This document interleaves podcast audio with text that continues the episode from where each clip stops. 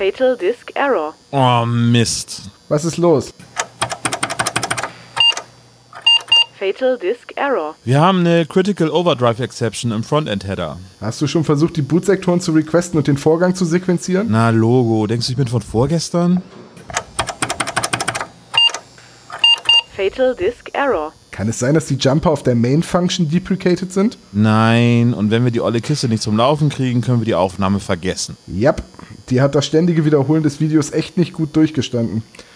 Ah, Guck dir mal die Main-Partition auf dem Controller-Interface an. Fatal Disk Error. Ah, das kann doch nicht wahr sein. Weißt du was? Ich boote den jetzt einfach nochmal. Vielleicht merkt ja keiner den Unterschied. Bootvorgang eingeleitet. Starte den E SEBBO 3000. Keine Gnade für den Fleck, kein Erbarmen mit dem Dreck. Hier kommt Holloway 2000. Nope, der scheiß Werbespot hängt immer noch im Hauptspeicher. Tja, müssen wir wohl zugeben, dass er die ganze Zeit ein Cyborg war. Warte mal, ich lösche mal den Cache. Voll bepackt mit tollen Sachen, die das Leben schöner machen. Oh nein, nicht schon wieder. Verdammter Blecheimer. Wir können auch einfach so tun, als wäre nichts. Er wiederholt sich doch auch ständig. Leck mich, Olaf. Ja, voll, er geht wieder. Yes!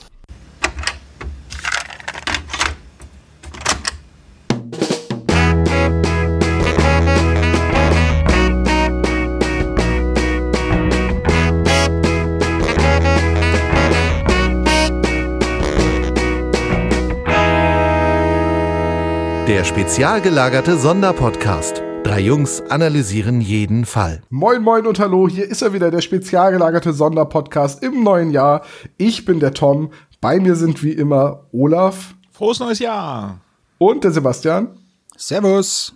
Und natürlich haben wir heute zwei spezial gelagerte Gäste, die uns helfen, das Jahr zu eröffnen. Bei uns sind Dominik und Laura von der Kassettenbox. Hallo. Hallihallo. Das ist sehr schön, dass ihr euch die Zeit genommen habt, heute mit uns über den Angriff der Computerviren zu reden. Äh, zum, ich glaube, wir sind ehrlich, zum zweiten Mal. Naja, aber ist jetzt schon so lang her, also wieder hören macht Freude. Ja, tatsächlich habe ich beim Vorbereiten der Folge gedacht so, boah, ich habe keine Ahnung mehr, was wir damals bei dieser versauten ersten Aufnahme gesagt haben. Das ging mir auch so. also es, es ist sehr gut. Dann haben wir lange genug gewartet, um es zu wiederholen. Das heißt, meine Gags, die ich mir damals rausgeschrieben habe, darf ich jetzt wieder Die kannst du jetzt nochmal machen, Nicht Olaf. schlecht. Es ist so, es ist so wie sonst. Ich fand es aber sehr, sehr lustig, dass wir gerade Computerprobleme hatten bei der Aufnahme, bei der letzten Aufnahme. Also wir haben ja eine Tonspur verloren auf ungeklärte Art und Weise. Und ähm, gerade bei dieser Folge. Ich habe auch erst überlegt, ob wir so tun, dass äh, Dominik die ganze Zeit Gebärdensprache gemacht hat. So. ja, interessant, guter Punkt. Ich würde es nicht leugnen. Aber ist schon, ja, ist schon witzig, dass äh, das gerade bei der Folge passiert ist. Sei froh, Tja. dass wir nicht Todesflug besprochen haben. Auf einmal einen Teil geballert. Das ist nur so eine Rakete abheben. So Putz, der von der Decke fällt, Tom? als man das Dach durchschlägt. Bist du noch da, Tom? So, jetzt müssen wir unsere Gäste aber auch vorstellen. Der ein oder andere kennt sie bestimmt von Twitter, von eurem Blog oder vielleicht von der Hör mich. Ihr seid die Kassettenbox. Mögt ihr vielleicht selbst einmal erklären, was das genau ist? Also in erster Linie, äh, ich bin übrigens die Laura, wir sind äh, in erster Linie ein, Hörspielblog. Also wir bloggen über alles, was die Hörspielwelt bewegt, ähm, machen da aber auch echt irgendwie, irgendwie den Unterschied, weil viele sagen oder fragen uns, äh, wenn wir uns vorstellen, ach, ihr macht, äh, ihr besprecht Hörbücher und dann, ähm, ja, sagen wir oder insistieren wir immer darauf, dass wir auf jeden Fall ein Hörspielblog sind. Ähm, wir führen Interviews, ähm, gehen auf Veranstaltungen, ähm, ja, und äh, hören viele Hörspiele in unserer Freizeit und äh, haben das irgendwann vor inzwischen, glaube ich, fünf Jahren zum Anlass genommen, da irgendwie eine gemeinsame Sache draus zu stricken. Ja, und jetzt gibt's uns irgendwie immer noch, immer noch mit selben Logo. Mal gucken, ob wir da irgendwann mal ein, äh, eine Auffrischung machen. Ähm, ja, aber ja, das sind wir. Also wir sind äh, zu zweit. Also ich bin die äh, Laura im Bunde und ich bin natürlich nicht alleine, sondern die, die Dominik unterstützt ähm, oder wir unterstützen uns gegenseitig. Vor allem macht sie äh, ja, im Grunde, mm, also ohne sie würde es unsere schöne Website auch nicht geben. Ich denke, wir ergänzen uns da ganz gut, oder? Das denke ich doch auch. Also wir machen das, wie gesagt, seit äh, fast fünf Jahren und ähm, ja, haben immer noch Spaß an der Sache. Ich glaube, das ist das Wichtigste. Oh, dann seid ihr ja deutlich länger im, im Game, wie man so schön sagt, als wir. Game. Das sagt niemand, niemand sagt. Niemand boah, sagt das. Ihr seid Game. also noch frisch im Business. Wir sind quasi noch ganz green hinter den Ears, also.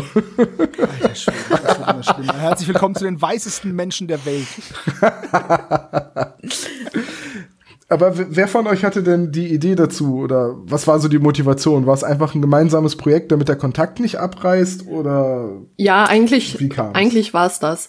Also ähm, wir kennen uns ja schon äh, etliche Jahre, äh, um nicht zu sagen Jahrzehnte und ähm, führen auch schon lange eine Fernfreundschaft und um das ein bisschen aufzufrischen, kam irgendwie im Sommer 2015 die Idee, dass wir halt irgendwas zusammen machen könnten. Und ähm, ja, dann kam eigentlich der Gedanke, dass wir beide mit Hörspielen aufgewachsen sind. Und so kam eins zum anderen sozusagen. das ist ja fast wie bei uns so, dadurch, dass Sebastian so elendlich weit weg wohnt. Ich glaube trotzdem, dass ich an. öfters mit dir schreibe und rede als mit manchen Leuten, die auch in Bremen wohnen, einfach äh, durch dieses gemeinsame Projekt. Ja, tatsächlich jeden Tag seit fünf Jahren eigentlich, ne? Ja, quasi. Das ist mega abgefahren. Also, ich hatte Beziehungen, die weniger persönlich waren. Jetzt müssen wir Das ganz stimmt. leise Geigenmusik einspielen. Ja, also ich finde, die Entstehungsgeschichte ist immer interessant irgendwie von so Projekten. Und man kann schon sagen, dass uns so gut, ja, also Düsseldorf und Dresden bestimmt 500, 600 Kilometer trennen, noch mehr vielleicht sogar. Je nachdem, welchen Weg nach Rom man einschlägt. Und äh, ich denke, das, was uns geeint hat, ist einfach die, ähm, ja, das Interesse am Medium Hörspiel irgendwie. Und deswegen gibt's uns, glaube ich, auch noch und äh, die Mischung aus, wir verstehen uns gut und wir mögen dieselben Hörspiele, die, die hält so ein Projekt, glaube ich, am Leben. Aber ihr wart schon lange vorher befreundet. Wo habt ihr euch denn kennengelernt? Im Sandkasten. Ja, ich glaube, ganz so weit zurück äh, können wir da, glaube ich, nicht gehen. Ich bin gerade unsicher, aber auf jeden Fall in der Grundschule. Ich war äh, eine Klasse drunter und äh, ja, also in der Schule haben, hatten wir aber eigentlich gar nicht so richtig Kontakt. Ich glaube, das kam dann durch einen Sportverein. Wir haben nämlich Badminton gespielt. Ähm, Oh, und da irgendwie Sport. manchmal mehr gequatscht als gespielt. da hat uns die, äh, äh, ich weiß noch, die Trainerin immer aus den Umkleiden gescheucht. Mensch, das Ähm. kann ich gar nicht verstehen. Würde bei meiner Gruppe niemals passieren, sowas. Nein, gerade nein, natürlich nicht. Olaf ist Badminton-Trainer. Oh, das trifft dich gut. Ich, ja, bis heute mag ich Badminton sehr gerne. Ähm, Ja, morgen ist Training, 18 Ach Uhr. ja, Ihr seid dann- recht herzlich eingeladen. wir kommen vorbei. Genau. Okay, super. Ähm, also geben von unseren Hörern sei einfach mal nahegelegt. Schaut mal bei euch, also bei der Kassettenbox auf den Blog. Der ist natürlich bei uns in den Shownotes verlinkt. Macht ihr eigentlich auch Inhalte zum Anhören? Ich, Äh, machen wir. Also was, was wir eigentlich auch noch auf der Agenda haben, ist, dass wir auch mal einen Podcast machen wollen. Davon sprechen wir, glaube ich, seit einem Jahr. Ähm, ich denke, wir müssen einfach mal das Mikro anschalten und das machen. Ähm, wir machen aber auch so schon Audioinhalte. Also ab und zu interviewen wir irgendwie äh, Autoren, Regisseure oder auch Oliver Rohrbeck. Äh, nehmen dann auch immer unsere Kamera mit. Ähm, aber das stellen wir meist dann als Audioinhalte auf unsere Seite. Also lohnt sich auch dort vorbeizuschauen oder auf Soundcloud dann. auch da der Link bei uns in der äh, Folgenbeschreibung. Oft werden wir gefragt, was sind eigentlich diese Shownotes, von denen ihr immer sprecht. Dafür müsst ihr bei uns auf die Seite gehen und den jeweiligen Podcast anklicken und dann ein Stück runterscrollen. Da sind dann alle Links von Dingen, die wir so erwähnen, Hörbücher, äh, Hörspiele, Popkulturanspielungen und was wir so machen. Und ich finde, das ist ein guter Punkt, um einmal drüber zu reden, was haben wir eigentlich in letzter Zeit so gehört. Ladies first. Laura, was hast du in letzter Zeit so Neues gehört? Äh, Ich würde da eine Hörspielproduktion rausgreifen, und zwar ist das Jordsand. Ähm, das ist eine Audible-Hörspielproduktion, die geht, ja gut, ich glaube, da hört man schon so acht, neun Stunden. Ist ein bisschen auch aufgebaut wie so eine äh, Netflix-Serie. Äh, genau, ich will nicht spoilern, aber die hat mich, ähm, also ich finde, Audible hat auch sehr viel Hörbücher, aber da werde ich dann sozusagen immer hellhörig, wenn ich da mal sehe, oh, Hörspiel. Äh, genau, das ist auch so ein bisschen mystisch angehaucht und äh, ja, das war so das letzte, was mir im Ohr geblieben ist. Was ist das? Krimi, Thriller, Mystery? Ja, so eine Mischung aus allem dreien, würde ich sagen. Oh, das klingt gut. Und mit einem Ende, was man vielleicht auch nicht so erwartet hätte. Also es lohnt sich auf jeden Fall bis zum Ende, ähm, das anzuhören. Mm, Und ich finde es halt immer unterstützenswert, weil ihr kennt das, Audible hat sehr viele Hörbücher. Wenn man jetzt mal vielleicht von den Produktionen von ähm, Iva Leon Menger absieht, ähm, ja, also es, es lohnt sich reinzuhören und es hätte eigentlich auch verdient, ähm, ja, dass man ein bisschen mehr drüber spricht. Ich habe nicht so viel drüber gehört, muss ich sagen. Verstehe. J sagt mit J. Oder was gibt's denn bei dir Neues? Ich habe auch bei Audible ähm, mir was angehört und zwar auch ein Hörspiel und zwar Blackout. Ähm, ist ein Roman-Adaption, äh, handelt von einem großen Stromausfall, der in Europa stattfindet. Habe ich ungefähr acht Stunden schon gehört von dem ersten Teil. Der ist äh, neun Stunden und ein paar zerquetschte lang und ähm, das Ganze ist in zwei Teile aufgeteilt. Ähm, ist halt ein Thriller, der eben von einem ja, ich will nicht zu viel verraten, eben ein Stromausfall, der in Italien und Schweden beginnt und sich dann flächendeckend über Europa ausbreitet. Und ähm, das hat einige Konsequenzen. Äh, Hört man Stromaus- da, wie sich ständig Leute den Fuß am Bett stoßen und so? genau. Nee, tatsächlich, der äh, Protagonist ähm, hat zu Anfang einen Autounfall und ähm, bedingt durch einen Ampelausfall, weil der Strom halt weg war und sind sie halt an der Kreuzung aufeinander gekracht. Und äh, er wird immer wieder darauf angesprochen, warum er denn einen Cut unter seinem Kinn hat. Ähm, gibt es auch als Hör Hörbuchfassung, aber jetzt ist es eben ein Hörspiel mit Dietmar Wunder, der sehr viel Erzählerpart übernimmt. Äh, und Christoph Maria Herbst zum Beispiel ist mit dabei und ach, eine ganze Menge an Cast. Also ganz rein rassiges Hörspiel würde ich nicht sagen, weil sehr viel von Dietmar Wunder erklärt werden muss, weil ähm, Ja, man sieht ja nichts, ist ja dunkel. wenig Dialog äh, an einigen Szenen eben stattfindet, aber erstklassig gemacht. Mhm. Und ähm, ja, macht echt Spaß zu hören und ich packe den Link von Audible auch mal in die Shownotes mit rein. Dominik, was gibt's Neues? Ähm, ich habe zuletzt ein Hörspiel von der Lauscher Lounge gehört. Das heißt Kleiner 3. Ähm, es geht um eine Freundschaft zwischen einem schwulen Pärchen und ähm, einer Frau. Und das schwule Pärchen möchte gern Nachwuchs bekommen und das äh, ja, stellt sich etwas schwierig heraus. Und ähm, die Freundin, die Rosa, die ähm, entscheidet sich dazu, quasi die Leihmutterschaft zu übernehmen. Und das Besondere an dem Hörspiel ist eigentlich, dass das Ende zuerst erzählt wird. Und ähm, das ähm, ja, macht es eben besonders und komischerweise, also das hätte ich jetzt nicht gedacht, ist das Hörspiel trotzdem spannend, obwohl man das Ende halt zuerst erfährt. Das erinnert mich dran, dass ich mal bei äh, Amazon im Streamingdienst angefangen habe, diese Comic-Verfilmung Preacher zu gucken. Und das war so abgedreht und alle Charaktere waren over the top und man wurde mitten in die Handlung geworfen. Ich habe nichts verstanden und es war so chaotisch und ich habe gedacht, was für eine krasse Art, diese Serie zu erzählen, so überhaupt nicht einsteigsfreundlich und war so gespannt auf die nächste Episode. Und dann fiel mir auf, dass ich das Staffelfinale zuerst geguckt habe. Ja, blöd gelaufen. Aber manchmal, also ich hatte, ich habe das noch nicht gehört, das Hörspiel, aber manchmal ist es ja auch cool äh, zu wissen, also rückwärts erzählt, wie es dazu kam. Ne? Also kann ich mir vorstellen, dass in dem Hörspiel davon die Spannung, dadurch die Spannung aufrechterhalten wird, oder? Auf jeden Fall. Also das ist auch äh, ein sehr ja, emotionales Thema und ähm, ich würde es auf jeden Fall empfehlen. Hört rein. Servo, was hast du denn in letzter Zeit so gehört? Ja, ich habe einen Podcast gehört.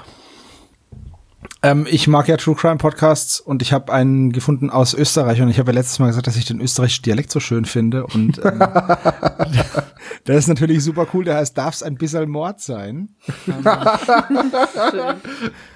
Von Franziska Singer und Amrei Baumgartel. Es wird immer besser, oder? Ja, definitiv. Und Äh, ähm, ich finde die Fälle gut recherchiert und schön erzählt. Und die sind auch noch ganz neu. Die gibt's jetzt erst seit dem 9.12. Und äh, die machen, ich glaube, jede Woche einen Podcast über einen Fall. Und ja, hört mal rein. Ist echt sehr, sehr cool. Hat mir total gut gefallen. Gibt bis jetzt sechs Episoden und zwei so Füller-Episoden, weil sie krank waren. Aber ja, fand ich sehr cool. Hat Spaß gemacht. Ich habe ja Hausaufgaben gemacht, also ich habe was nachgeholt. Ich habe mir nämlich die Master of Chess DVD-Aufzeichnung gekauft. Kurz habe ich gehofft, du nach Master of kommt The Universe, aber na gut. Nee, äh, ich hatte ja bei der Besprechung an Heiligabend gesagt, dass ich das schwer zugänglich finde, wenn man es nur hört und die Witze nicht verstehe und mich halt oft gefragt habe, warum man das so überzeichnet und na, warum da so viele offenbar Witze, Gags drinne sind, die man sehen muss. Und da habe ich mir gedacht, naja, gut, was mag die DVD noch kosten? Hab mir die jetzt mal gekauft und angeguckt und gesagt, ja, dann versteht man Master of Chess deutlich besser. Auch wenn ich das Gefühl hatte, dass in der DVD-Aufzeichnung viele Szenen drinne sind, die es nicht in, die, in den Audiomitschnitt geschafft haben. Also, die sind, glaube ich, auch von unterschiedlichen Städten, der Audiomitschnitt und die DVD. Richtig. Ja, und das ähm, hat aber die Geschichte deutlich zugänglicher gemacht und äh, ich nehme also einen Teil meiner Kritik zurück. Jetzt verstehe ich die Witze und ich rate jedem dazu, sich die DVD zu holen und dann das Hörspiel. Wenn man es noch gar nicht kennt. Aber ich bin ja sowieso der Einzige, der das mit 17 Jahren Verspätung noch nachholen muss. Also, Das stimmt schon. nicht. Ich bin auch Späteinsteiger. na gut, dann, ähm, wenn du willst, leih ich dir gerne mal die Sehr DVD. gern. Gut, dann würde ich sagen, lasst uns in Medias Res gehen. Hey, meiner. und äh, über die eigentliche Folge reden. Und zwar Angriff der Computerviren. Das war ursprünglich mal euer Vorschlag. Ich habe es euch damals gefragt und ich frage es euch heute nochmal, warum eigentlich? Je öfter ich die Folge höre, desto weniger kann ich diese Frage beantworten. also ich glaube, es ist immer noch der Grund, dass äh, ihr die Folge noch nicht besprochen habt und ähm, wir haben eigentlich nicht so lange darüber nachgedacht, ehrlich gesagt. Oder verstehe, Laura? verstehe. Äh, ich musste gerade echt lachen bei, deinem, äh, bei deiner Erklärung. Ich muss dir noch sagen, je öfter ich die Folge höre, desto empörter bin ich darüber. Also ich will nicht spoilern, was ich nachher sagen werde. Ähm, äh, über die, teilweise über Inhalte dieser Folge. Deswegen finde ich sie irgendwie handwerklich auch wieder, so handwerklich vom, von der Art, wie wir es besprechen, ähm, finde ich es dann auch doch wieder spannend. Ähm, natürlich kann man an der Folge, äh, wie sie so gemacht ist, zweifeln, aber ich bin, ich finde es trotzdem ganz cool, dass wir sie ausgewählt haben. Okay, weil sonst hätte ich jetzt angeboten, dass wir ganz kurzfristig noch auf die rätselhaften Bilder umschwenken können, aber dann ist ja alles in Ordnung. Dann, dann ziehen wir das jetzt durch. Dann war der Error nicht komplett fatal. Hm? Ähm, jetzt ist das so lange her, dass wir eine reguläre Folge besprochen haben. Wie ist unsere Reihenfolge? Machen wir jetzt erst die Sprecher oder Ja, machen wir erst erst die den. Klappentext? Erst die Sprecher, in Ordnung, akzeptiert. Äh, am letzten Mal haben wir es äh, häufiger verdreht, aber Also Okay, erst, dann- erst kommen die harten Fakten. Das Buch ist in den USA 1990 erschienen, in Deutschland 1992 und das Hörspiel ist am 14. September 1992 auf den Markt gekommen. G.H. Stone hat es geschrieben, genau, ja. Ja, wollte ich gerade sagen. Ja, die Geschichte ist von G.H. Stone, also der Ehefrau von Dennis Lynch, also William Arden. Ähm, ach, diese ganzen Pseudonyme. Das Buch ist wohl noch von H.G. Francis, aber die Redaktion und die, damit auch schon die Regieassistenz macht schon André Minninger, der in dieser Folge auch einen Gastauftritt hat als Feuerwehrmann Sam. beziehungsweise als Werk Werkschutzmitarbeiter, der halt auch das Löschen übernimmt. Ich muss sagen, als ich die Folge gehört habe, habe ich gesagt so, boah, das könnte André Minninger sein, aber das ist ja noch nicht seine Zeit. Und dann lese ich das nach und denke so, oh, ist doch schon seine Zeit. Also ein ganz kurzer Auftritt, wir holen noch mal eben was zum Saubermachen, ähm, sagt er, glaube ich, nur. Ja, irgendwie sowas, ähm, Richtig, ja. als die Computer in die Luft fliegen, da beim Chef im Büro. Implodieren. Ja, die Ja, und dann- Computer, das, da kommen wir eh dazu. Die implodieren, fangen aber trotzdem Feuer, aber da reden wir später. Die zerplatzen wie chinesische Vasen, ey. äh, wir haben eine Folge, in der die drei Freundinnen auftreten, beziehungsweise die zwei Freundinnen und Justus lernt Liz kennen. Love Lys. Interest heißt es denn. Ja. Liz, Liz Entschuldigung. Liz. Liz, Liz de Kerk, wie, wie heißt sie noch mal im Original? Greta van Zent oder so? Thorne, Thorne van Dyke, das war's. Ich musste gerade an Greta von Fleet denken, diese äh, Band. Kerstin heißt sie in echt. In echt heißt sie Kerstin Dräger, ja. Nur hier nicht. Nur hier nicht. Ähm, RockyBeach.com führt Annika Pages als Sprecherin. Drei Fragezeichen.de führt Kerstin Dräger und nach dem Hören bin ich mir auch ziemlich sicher, dass das Kerstin Dräger ist. Ja, ich dachte das nämlich auch. Also im Wiki steht auch, dass es Annika Pages ist, aber ich glaube, das ist einfach falsch. Ja, Ja, ich glaube, weil das Wiki bei RockyBeach.com abschreibt. Das kann natürlich sein. Die schummeln sich da alle was. Also bei uns ja. im Blog steht auch Kerstin drin. Dann Ich, stimmt's. ich würde auch tippen, dass es Kerstin Dräger ist. Mm, Dann haben wir ähm, Verena Großer in einem ihrer Auftritte als Liz, äh, also als, als Elizabeth, zwei Folgen, Fußballgangster und eben hier. Und wir haben, also Ja, immer was noch denn? die beiden Namen Liz und Lys. Das ist so dumm. Ich finde das, ich deswegen finde das, sie ja im ich Englischen auch. Thorn. Früher immer Liz, Lys und Kelly. Ich hab's, ich hab's nie verstanden, als ich, als ich ein Kind war. Ich hab's immer, irgendwie- die eine war mit zwei zusammen. Ich dachte Ja. auch, das ist doch eine übelste Schlampe.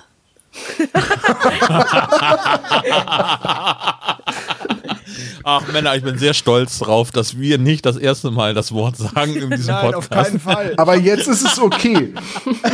Ähm, Kelly wird gesprochen von Juliane, und das ist jetzt wieder so ein Nachname, Salai, schätze ich mal. Und Juliane Salai hat Kelly in eigentlich allen Folgen bis auf dem giftigen Gocke gesprochen, denn da war das ja noch Kerstin Dräger. Lüth. Lüth. So, ähm, jetzt Harold kennt man auch die Stimme von Willy Röpke und man kennt auch Silas Eck, das ist nämlich Hans Sievers. Und Genau, jetzt der, habe ich der mal, kleine Bruder man, von Colt Sievers. Genau, oh Gott. Colt Silas, echt, den bringst du?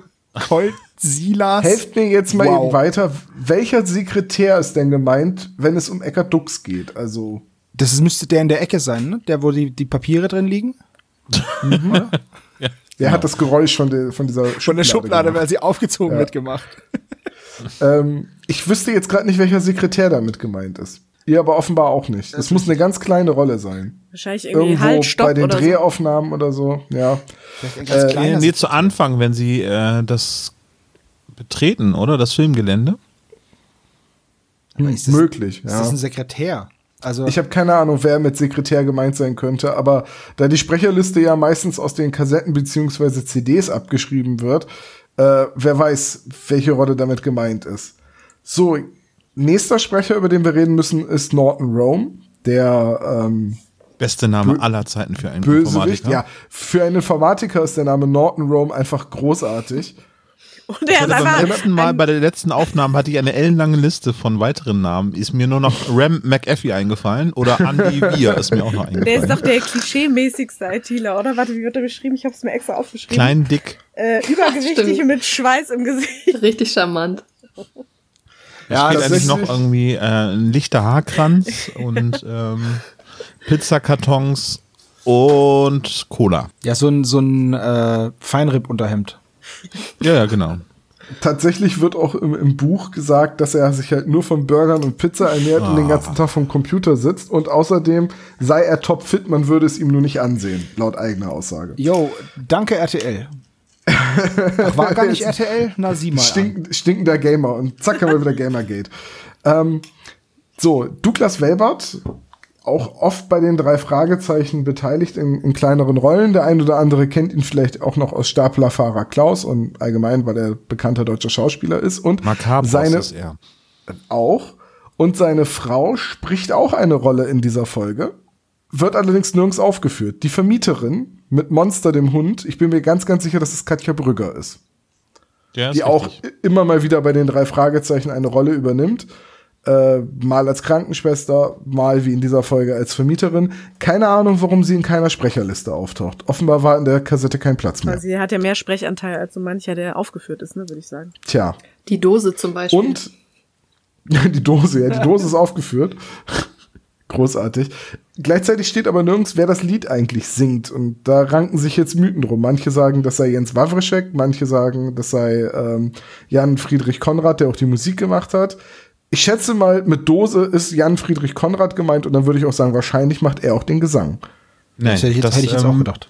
Nee, ich glaube, ähm, er spricht da, glaube ich, gar nicht so viel, sondern er musiziert einfach und der Gesang wird spekuliert, dass das jetzt Wawritschek ist. Ja, aber, aber da steht doch, ich meine, es steht doch da im Booklet, dass die Dose von Jan Friedrich Konrad gesprochen wird. Und ich bin mir ziemlich sicher, dass der Gesang nicht Jens Wawrischek ist. Gesungen hat erstmal der Sebo. So. Das, ja, das stimmt. Das ist schon mal war's. das Erste. Damit ist Der- das der Thema durch. So, und jetzt haben wir noch einen Sprecher, über den wir sprechen müssen, und das ist eine ganz, ganz traurige Angelegenheit. Das ist nämlich Michael Haag, der schon beim giftigen Gockel der Pandro Mischkin war oder in der in den flüsternden Puppen das erste Mal in die Rolle des Skinny Norris geschlüpft ist seit dem Tod von Andreas von der Meden und Michael Haag ist letztes Jahr auch verstorben. Und wohl schon im Mai und erst kurz vor vom Jahreswechsel zusammen mit der Todesmeldung von Jan Fedder habe ich gelesen, dass Michael Haag schon im Mai verstorben ist. Ganz, ja, unter dem Radar als Hörspielsprecher oder als Synchronsprecher, naja, ist das halt oft nicht so bekannt. Ich glaube, äh, damals als Franziska Pigula gestorben ist, habe ich das auch zuerst durch eine ihrer persönlichen Freundinnen auf Facebook mitbekommen, bevor es dann irgendwie zum Beispiel bei Wikipedia erwähnt wurde. Das ist traurig, weil damit ist schon der zweite Skinny Norris gestorben und mein Wunsch, dass er irgendwann mit seiner sehr elegant klingenden Stimme vielleicht einen neuen Morten geben könnte, ist damit auch dahin. Das ist richtig, ja. Und er war gar nicht alt. Nee. Ich, ich habe jetzt tatsächlich das genaue Alter nicht mehr im Kopf. Naja, er ist Ähm, 1954 geboren, damit ist er 64 gewesen. Ja, ja 66. Oder, ja, 66. Ja, 66, aber ja. Mm. Es ist traurig, es ist unglaublich schade um diese Stimme und den, um den Menschen. Ähm, aber das ist etwas, was wir immer wieder sagen, wenn wir über drei Fragezeichen reden. Das lässt sich, glaube ich, bei einer Serie, die seit 40 Jahren produziert wird, nicht vermeiden. Und auch diese Folge ist ja schon wieder, oh, warte, rechnen, 27 Jahre alt. Abgefahren, oder? Oh mein Gott, die dürfte überall auf der Welt schon trinken und Auto fahren. In manchen Ländern sogar gleichzeitig. Richtig. Schon verrückt. Ja. Ja, Mensch, haben wir wieder einen schönen Downer. Ja, d- von diesem Downer lasst uns doch mal über das Cover reden. Jetzt habe ich blöderweise das Buch Die geheimen Bilder nicht zur Hand und konnte mir die Alternativcover nicht raussuchen. Aber wie geil ist das denn bitte? Eine dreieinhalb Zoll Diskette mit einem Giftig-Symbol drauf, die in Flammen steht. Ja, Auf der falschen Seite ist der Aufkleber übrigens drauf. das, Ja, auf der Unterseite. auf der Unterseite, das kommt noch dazu, ja. Und ich bin, ich weiß nicht, ich bin auf so viele Arten entsetzt über dieses Bild, weil es halt so alles falsch darstellt, aber trotzdem ist es halt irgendwie cool. es ist, glaube ich, als Kind oder naja, doch 92, doch natürlich war ich der Kind, als ich die Folge das erste Mal gehört habe. Aber äh, ich fand die immer großartig. Ich fand das Cover immer geil. Wegen dem Totenkopf, oder? Und wegen der brennenden Diskette und weil es um Computer ging, das fand ich spannend und äh, weiß ich nicht. Ich, äh, für mich ist das eine Folge, die ich ganz fest so mit der Grundschule und dem Lego bauen und Playmobil spielen und was nicht allem verbinde. Also das ist für mich wirklich eine Folge voller Kindheitsnostalgie. Ja, für, Von daher bin ich schon mal Kinder sehr dankbar, Heutzutage dass- fragen die sich, warum ist das Speichersymbol von Word in Flammen? Das ja. stimmt wohl. Und, und, und, und was machen die da? Was legen die da in den Computer ein? Aber die entscheidende Frage bei dem Cover ist, was bedeutet 92 R for you? Na, ach komm schon. Really? Ja, was denn? Nein. Ich glaube, da steht 92 AR, oder? ja, natürlich, aber ihr verarscht mich doch jetzt, oder? 92 Eiger rasch für dich. Ja, natürlich. Ach, Ja, du, ich, Olaf, ich, Ich habe da bisher nie drauf geachtet, was hinten auf der Diskette draufsteht, ehrlicherweise. Ähm, von daher, Wieder was gelernt. Sebo, wärst du so freundlich, uns einmal den Klappentext vorzulesen? natürlich. Kein Mensch kann von Computerviren angesteckt werden, aber ein viruskranker Computer kann tausende von Menschenleben gefährden. Das erkennen unsere drei Detektive, als ihr eigener Computer abstürzt. Sie handeln sofort. Ihre Nachforschungen führen sie in die abenteuerliche Welt einer Werbefilmproduktion und auf die Spur eines genialen Spinners, der leider auch ein gefährlicher Erpresser ist. Ein Fall für die drei Fragezeichen und ganz speziell für Justus, den Computerfreak. Cool im ersten jetzt Anlauf. neu. Jetzt neu, Justus ist Computerfreak. Ähm, ich find's ganz cool, wie die Folge eröffnet, nämlich dass Justus mit dem Auto auf den Hof gerast kommt. Eine der wenigen Gelegenheiten oder Stellen, in denen Justus mal selber Auto fährt. Und Aber jetzt wissen wir auch warum, weil er nämlich fährt wie eine gesenkte Sau. Und mit Ähm. quietschenden Reifen fand ich, äh, ja, ich fand ich stark. Das muss man erstmal hinkriegen auf einem Kiesweg. Das dachte ich mir auch, aber das ist ganz, ganz oft der Classic, wenn sie erst über den Kiesweg fahren und dann quietschen die Reifen doch. Aber könnt ihr euch oder irgendeiner von euch kann sich irgendjemand an eine Folge erinnern, in der Justus Auto fährt? Also auf Anhieb nicht, nee. Ja, er hat ja auch eigentlich gar kein Auto. Er hat ja he- heimlich ein Motorrad, aber ansonsten ein Auto hat er noch nie besessen. Er lässt sich halt Er immer kutschieren, anderen, ne? Er Richtig. sagt in anderen Folgen, ich muss mir auch irgendwann mal ein Auto anschaffen. Und in dem Moment hat er eins. Das ist halt sehr merkwürdig. Ist es nicht die Folge mit der Automafia, in der Justus hofft, dass er den Wagen haben kann, den Peter da fertig baut? Ja. Ah, okay. Es ist nämlich tatsächlich so, dass äh, das Buch damit anfängt, dass Peter am Schrauben an einem Auto ist. In der Schmiergrube, die direkt neben der Zentrale ist, weil da war schon immer eine Schmiergrube, also so eine Werkstattgrube. Ich wollte schon fragen, wieso Peter und Bob eigentlich auf dem Schrottplatz sind, wenn Justus nicht zu Hause ist, aber gut. Ja, weil Peter kann da an Autos schrauben, die er fit macht, um sie zu verkaufen. Deswegen ist er auch ölig. Das Genau, ergibt deswegen Sinn. ist er ölig, deswegen muss er sich auch umziehen, was im Hörspiel nicht so richtig rüberkommt. Da, aber wobei, da wird Doch, das auch sagt er, gesagt, glaub dass ich, an auch, ja. einem Auto schraubt, ja. Und ich glaube, Bob ist da, um seine Geschichtsarbeit zu schreiben, die dann Nein. von den Viren gefressen Nein, wird. ganz ehrlich, Bob gammelt die ganze Zeit rum. Ich glaube auch. Dann, dann kommt Justus, geht an den PC, ist sichtlich aufgewühlt und dann fällt Bob ein, dass ja jetzt ein anderes Kind mit dem tollen Spielzeug spielt und jetzt muss ich ganz dringend meine Geschichtsarbeit machen. Oh, Mist, die ist jetzt weg. Das war, so, das war schon, Ich war schon voll weit. das ist so, das ist so die billige Ausrede, wenn du deine Hausaufgaben nicht gemacht hast. Es ist einfach glorreich. Ja, ja, der, der alte Trick, ne? Die Arbeit als PDF abspeichern, in einem Texteditor öffnen, wahllos irgendwelche Zeilen löschen aus dem Kauderwelsch und dann die korrumpierte Datei dem Dozenten schicken und sagen, ach, die können Sie nicht öffnen, dann schicke ich Ihnen die morgen nochmal. Zack, zwölf Stunden Zeit. Ah, okay. Na, dafür war ich immer zu doof. Ich habe einfach meine Hausaufgaben gemacht. Äh, tatsächlich kommt im Buch eine Person vor, die im Hörspiel ersatzlos gestrichen ist, nämlich Justus Vetter Tai. Okay. Ist der wichtig? Ja, das ist die Person aus der Automafia. Nein, ich meine jetzt für die Geschichte. Äh, Tatsächlich im Buch ja. Äh, der, der kommt vorbei und hilft Peter beim Schrauben und äh, findet später dann für Justus die Adresse der Reasoner Corporation raus. Ich habe jetzt eine kurze Frage. Als du Ja. im, im, zu Beginn der Aufnahme, beziehungsweise im Vorgespräch sagtest, ja, heute sage ich aber nicht so oft, ja, aber im Buch. Du Meintest, hast schon zwei, du hast schon zwei von fünf Mal geschafft. meintest du das jetzt ernst oder war das jetzt eher so ein Nein, Gag? ich, ich meinte das ernst und zwei von fünf Mal hast du schon geschafft, okay. versprochen. Okay, gut, cool. Cool, cool, cool. Wir haben denn ein Bingo. Also, um die, um die Szene ganz kurz zu beschreiben, ist dann Justus ähm, flippt aus, weil er wohl ähm, ein Virus auf dem Computer hat und er nicht mehr die, äh, wie war's, die Dateien in den Arbeitsspeicher laden kann oder so. Und ich liebe es, wie Justus die ganze Folge auf der Tastatur rumhackt. Ja, das ist super. So stark. Das Geilste finde ich immer diese, dass es immer das gleiche Getippe ist und dann diese Computergeräusche, die in jeder Folge mit sind. Das sind genau die gleichen Geräusche wie in Gefahr im Verzug, als sie an dem Pult vom Intendanten, wie heißt er nochmal, Servo? Jim Bernardi, das war der Inspizient. Rumspielen. Ach, Inspizient, nicht Intendant, das war's. ähm, ja, übrigens, das Blödeste, was man machen kann, ist, wenn man eine mit Virus verseuchte Diskette hat, die den Einfach Computer infiziert nachstecken, hat. ne? Genau. Einfach immer alle Disketten Alle anderen nachschieben, um zu gucken, ob da der Virus auch drauf ist. Oh Weil, Mist, oh Mist, jetzt sind alle infiziert. wenn du ungefähr weißt, welche Diskette es wohl war, dann kannst du auch sagen, die anderen werden es nicht sein. Es ist so blöd. So, probier mal die hier, da ist meine Geschichtshausaufgabe drauf. Ich denk nur so, Bob, du Idiot. Ja, aber da merkst du es doch, da war gar keine drauf. Bob ist Ja. mega smart. Ah, Justus, du bist schuld, dass ich meine Hausaufgaben nicht ma machen kann. Jetzt musst du sie machen. Das ist so ein bisschen, was, was Justus da macht, ist so krank sein und dann bei der Familie am Frühstückstisch und erstmal in die Brötchen niesen. Also, das ist halt, Oh, das ist, was Justus da gerade durchzieht. Aber naja, War gut. ich das etwa?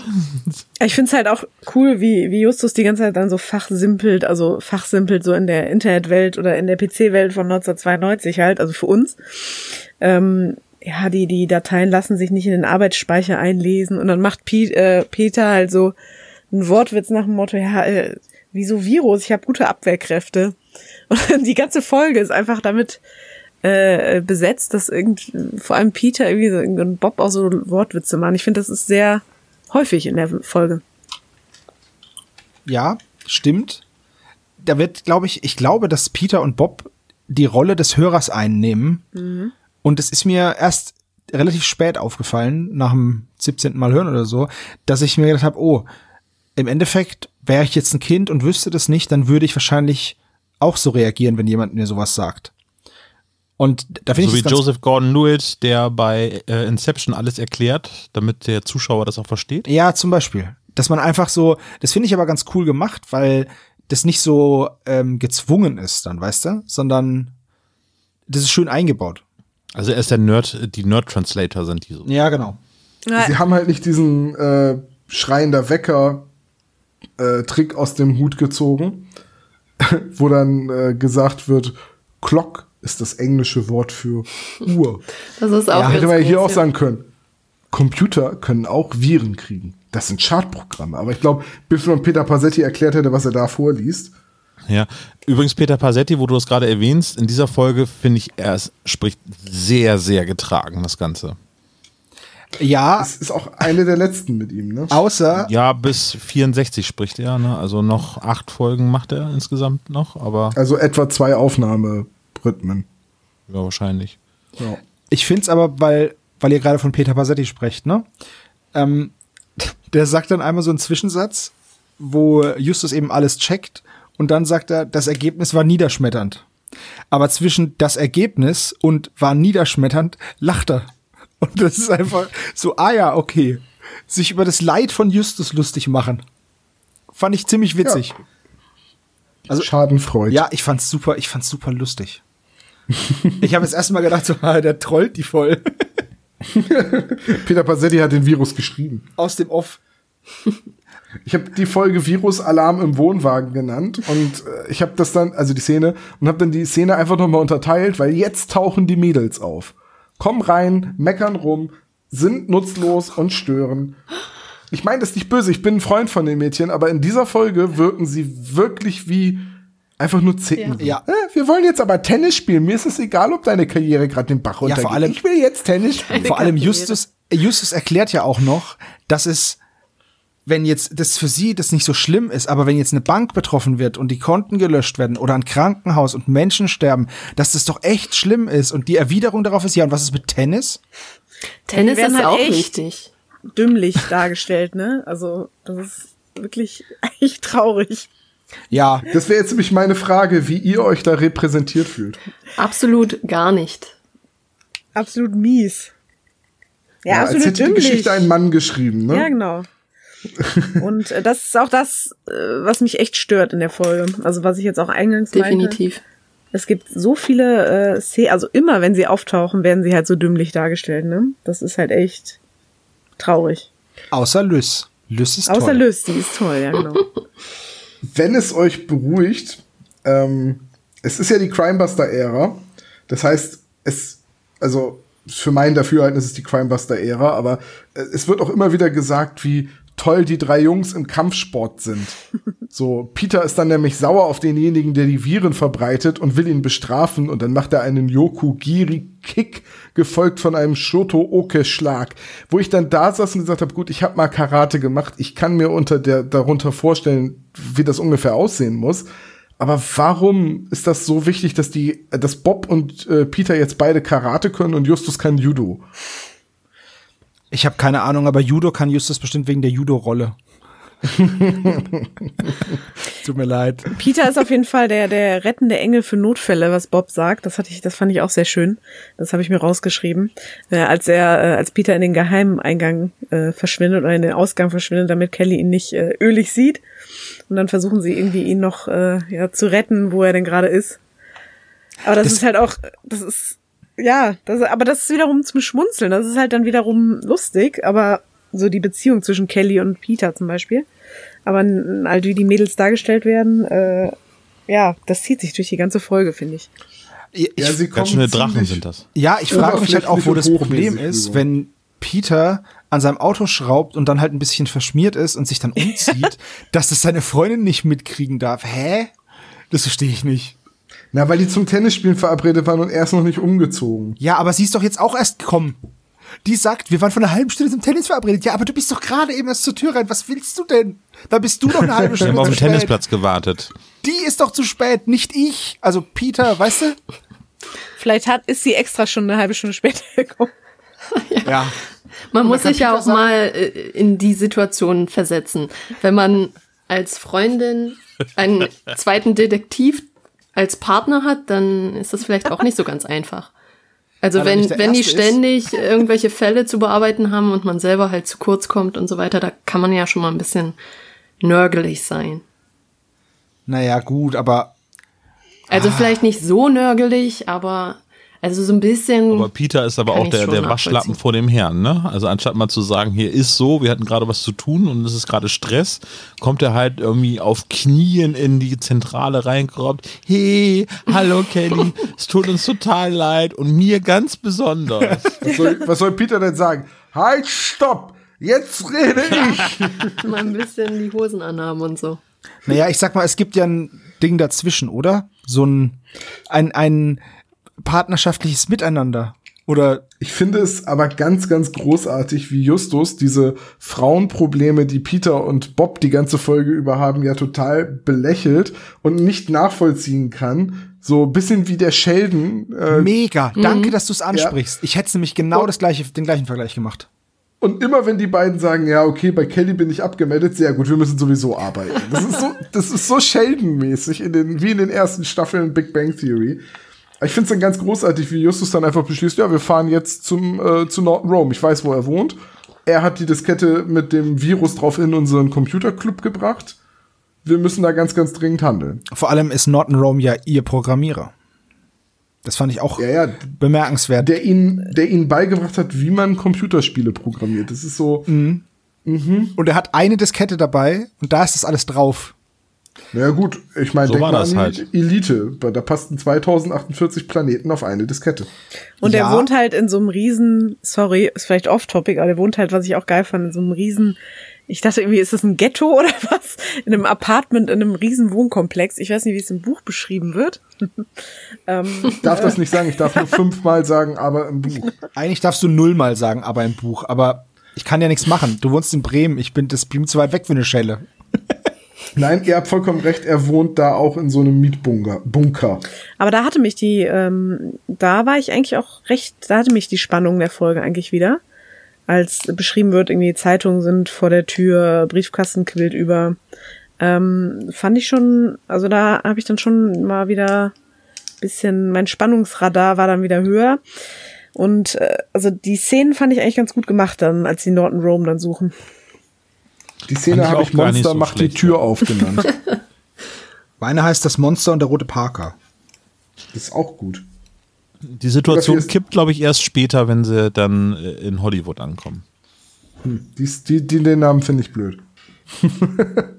ja, aber das ist so, da passiert letztendlich nicht viel. Ne? Wir haben diesen Gag, Justus wird von dem Hund getackelt und abgeleckt, weil er eine Erdnussbutter-Bananen-Diät Halt macht. ganz kurz, da möchte ich noch einhaken.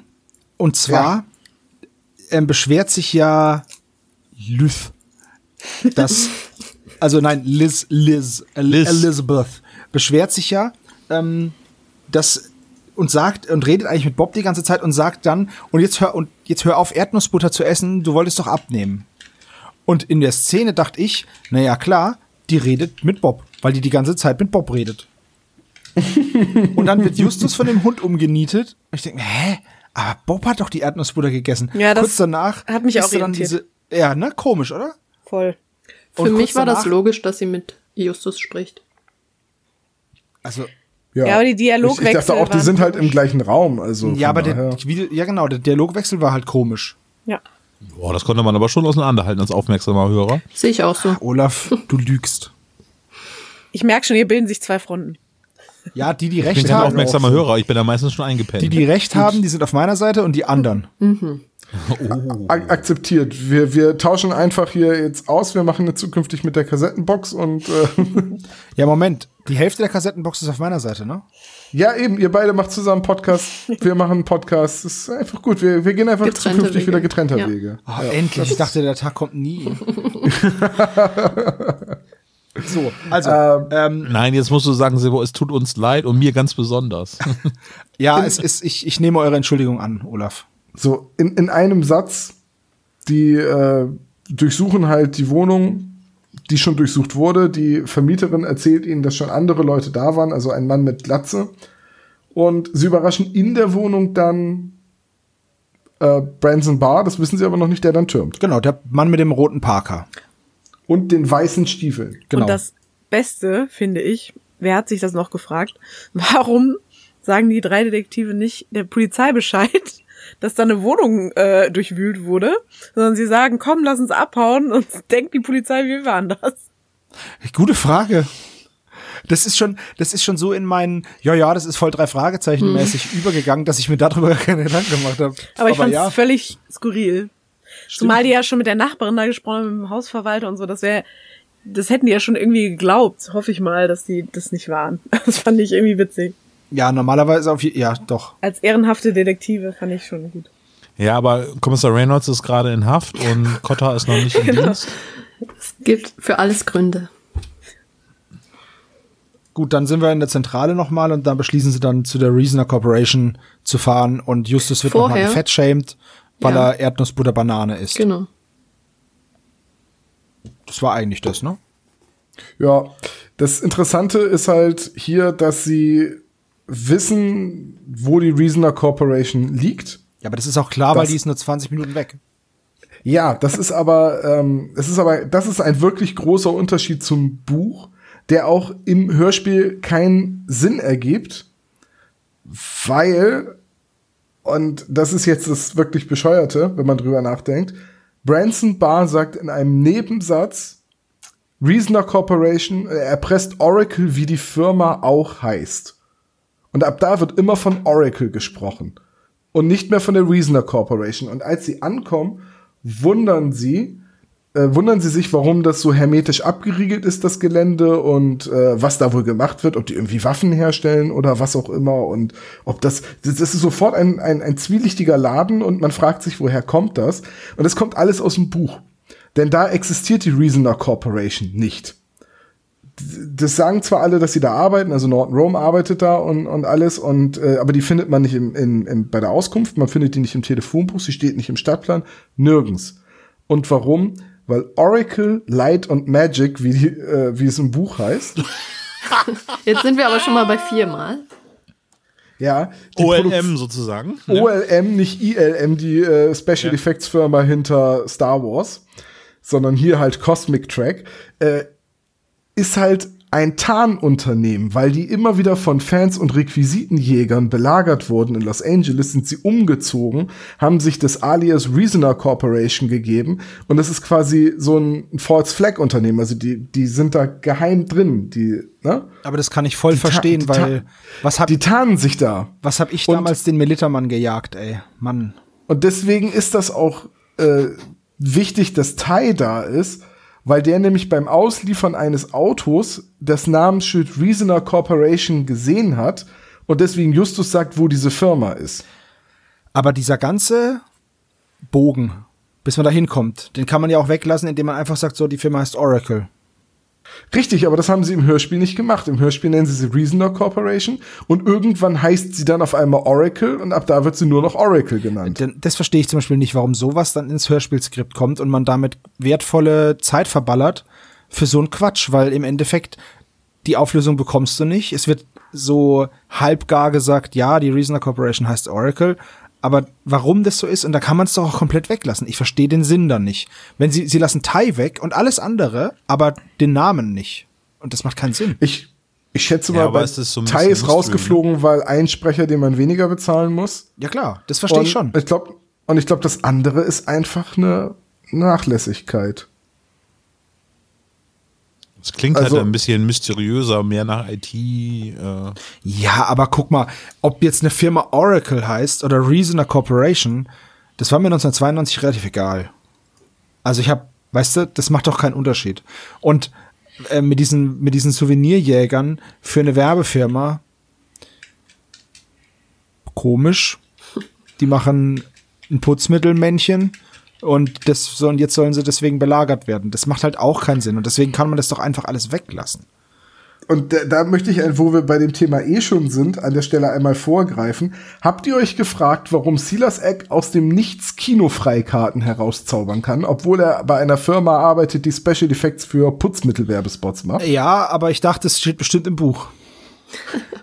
Nee, Weil aber sie Cosmic die- Track haben die doch auch gemacht. Sie sind die Produktionsfirma hinter Cosmic Track. Sie machen die Special Effects und produzieren den Film und arbeiten schon ganz lange zusammen äh, mit eben den De Klerks.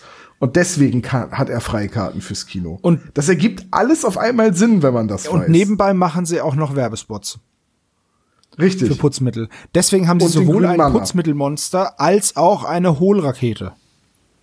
Das Richtig. ist das Brot- und Buttergeschäft, würde ich sagen. Ne? Putzmittelmonster?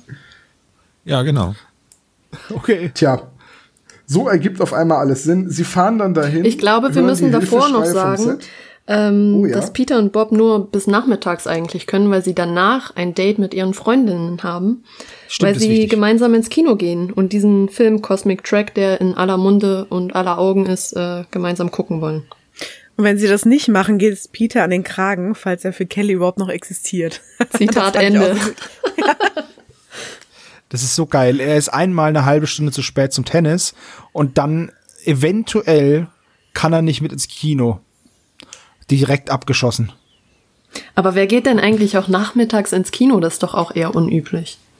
Das ist die Jugendvorstellung. Ja. Stimmt auch wieder. Ja, Sind ja komisch. noch nicht so alt.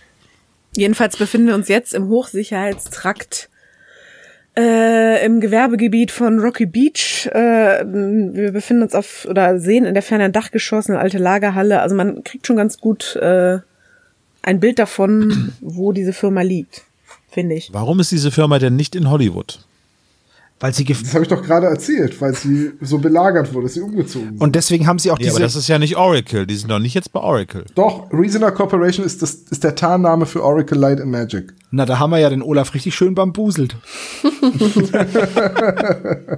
das Ding ist auch, ich finde auch diese, diese extrem gute Absicherung gut mit dieser zwei Meter hohen Mauer. ja. Also ich weiß nicht, aber für mich ist, sind zwei Meter schon seit ich zwölf bin nicht mehr wirklich hoch. ja, okay. Tom, Auf jeden Fall braucht also Justus die Hände oder die Leiter von Pete, ne? So habe ich das verstanden. das ist richtig. Tom, wie ist denn das für dich? Jetzt ohne, ohne Scheiß jetzt. Wir wurden ja, wir wurden ja tatsächlich gefragt, wie groß Tom wirklich ist. Das habe ich auch gelesen. Tom ist Ja. nicht winzig. Olaf ist einfach nur verdammt groß. Und ich bin normal groß. Ja, ihr seid beide schon recht groß und ich bin unterdurchschnittlich groß für einen erwachsenen Mann, von daher Aber für einen Hobbit passt das bist du schon. richtig groß. Für einen Hobbit bin ich, ich wäre der Größte in Hobbington. ich weiß nicht, ob ich den Kopf einziehen müsste, so wie Wollte ich Gandalf, sagen, aber total Beulen am Kopf. wenn sie über den Ga Kopf stößt. Gandalf ist halt aber auch einfach wirklich ein Hühne. Das stimmt wohl, ja. Ähm, ich sag mal so, ich glaube, die Mauer hätte mich weniger aufgehalten als der schläfrige Wachmann, den man nachts immer wecken muss, wenn man das Gelände verlassen will. Ja, stimmt. Naja, gut, Der das ist halt. auf einem Stuhl schläft, ungelogen, auf einem Stuhl schläft, ein Taschentuch übers Gesicht gelegt hat und der durch das Schnarchen und Ausatmen das Taschentuch wie in so einem Zeichentrickfilm immer ein Stück in die Luft pustet, bevor es wieder auf sein Gesicht Oh Gott, schönes runtersegelt. So schlafe ich zu Hause auch. Als ich, als ich die Beschreibung gelesen habe, dachte ich so, ich glaube, G.H. Stone hatte echt Spaß. Ich glaube, ab jetzt schlafe ich immer so. Tja, ähm, okay, sie hören also diese Hilfeschreie vom Set und entschließen sich über den Zaun zu klettern, um zu, zu retten. Noch wissen sie nämlich nicht, dass es Platzen. ein Set ist. ja, platzen in die Dreharbeiten rein und werden sofort von Silas Eck oder Silas Eck, je nachdem, und Harold, der zu viel redet, angekündigt. Aber vorher sehen sie zwei Menschen mit einer, mit überzogen mit einer schimmligen braunen Masse. Oh, das war schön. Und der Sound dazu war Ich ich richtig dachte genial. einfach nur, äh, Ich fand das immer großartig. Das war eine meiner Lieblingsszenen als Kind, weil das war irgendwie gruselig und spannend und dann lustig und absurd und ich weiß auch nicht. und daneben war ja noch mal eine Masse, die schwärzlich und von Schleim, Schleim überzogen ist. So habe ich das glaube ich. Aber das ist noch mal ziemlich krasse Putzmittelwerbung, oder? Ja. Und dann kommt irgendwie der grüne Mana schon ins Spiel. Oder? Der irgendwie nicht so richtig Sinn ergibt Nee. im, im, im Hörspiel, oder? Der taucht gar nicht mehr auf und das ist halt einfach auch nur eine Figur, die OLM erfunden hat. Nee, was ich ganz, ganz interessant finde, weil Peter fragt nach und sein Vater arbeitet in Hollywood für eine Firma, die Special Effects macht. Ja, Also, das ist, was ist denn da jetzt schiefgelaufen? hat Peter kurzzeitig vergessen. Er hat sich Hat er ganz kurz, ja. verwechselt. Äh, Ganz spannend ist aber tatsächlich diese Anspielung von Star Wars und äh, das war 77 ja wirklich so, dass das sehr viel mit Miniaturtechnik gemacht worden ist und heutzutage hat sich das gedreht, weil bei The Mandalorian, die Serie, die ab März äh, auf, in Deutschland auch verfügbar sein wird, äh, arbeiten die mit digitalen Hintergründen. Also früher hat man das ja auch so gemacht bei James Bond Filmen, wenn der irgendwie eine ähm, Nahaufnahme im Auto hatte, dann wurde hinten ja so eine Leinwand aufgebaut, die recht zweidimensional dargestellt hat, ähm, dass dahinter irgendwie, dass das Auto fährt. Und ähm, es sah auch damals schon in den 60er, 70er Jahren auch schon so aus, als wenn es eine Leinwand wäre, die einfach gezeigt wird. Aber bei The Mandalorian ist es jetzt so, dass die hinten Displays drin haben, die auch je nachdem, wie die Kamera steht, die Perspektive verzerren können. Und dementsprechend wird da jetzt so ein bisschen Greenscreen abgelöst. Das fand ich ganz, ganz spannend. Nur mal eben so, kleiner Exkurs zum Thema Star Wars und digitale Früher war es cooler. Da früher waren noch echte Figuren, echte Puppen und nicht alles CGI. Das stimmt, ja. Allerdings, Ja. Aber allerdings naja. war Jabba schon immer CGI. Nein. Nee. Ich habe letztens erst ähm, die Zusammenschnitte beziehungsweise die Gegenüberstellungen von 1977, 2005 und 2011 oder so gesehen, wie Jabba. Dir ist aber schon bewusst, dass George Lucas grundsätzlich an den alten Filmen immer noch rumgeschnibbelt hat, wie nichts ja, ja, an. deswegen sage ich ja, der wurde, Jabba wurde nämlich da von einem, von einem Menschen äh, gespielt, der da Das rumgelaufen ist nur eine Szene. Das Richtig. ist eine Szene, die nachträglich eingefügt wurde. Und, aus der, und da hat man Material genutzt aus den ersten Dreharbeiten, in denen Jabba noch ein Mensch war. Ganz genau. Und da läuft Han nämlich um ihn rum. Und in allen anderen Szenen ist Jabba äh, eine Puppe Ja, gewesen. richtig, den aber in dieser. Szene eben nicht. Ja, gut. Und die ist furchtbar, die Szene. Die ist so furchtbar. Visa, Ibadi, Chewbacca. Ho, Ich weiß nicht, das ist jetzt, das ist jetzt hart Star, Wars. Ich weiß nicht, ob ihr beide euch für Star Wars interessiert. Doch, aber wir sind, glaube ich, nicht so intensiv drin. Aber Jabba hat ja diesen, diesen Schneckenschwanz als Hutte. Richtig. Und den hatte der men menschliche Schauspieler nicht. In der Deswegen Szene läuft sag ich ja, der läuft, Han läuft Solo um ihn rum und dann um haben sie ihn ihn rum. digital höher gesetzt, dass es aussieht, als Und das sieht so bescheuert aus.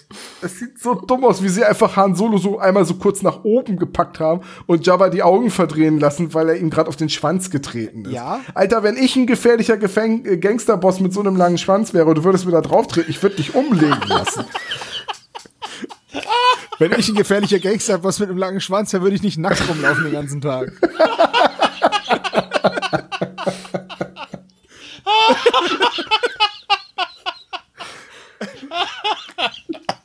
Entschuldigung.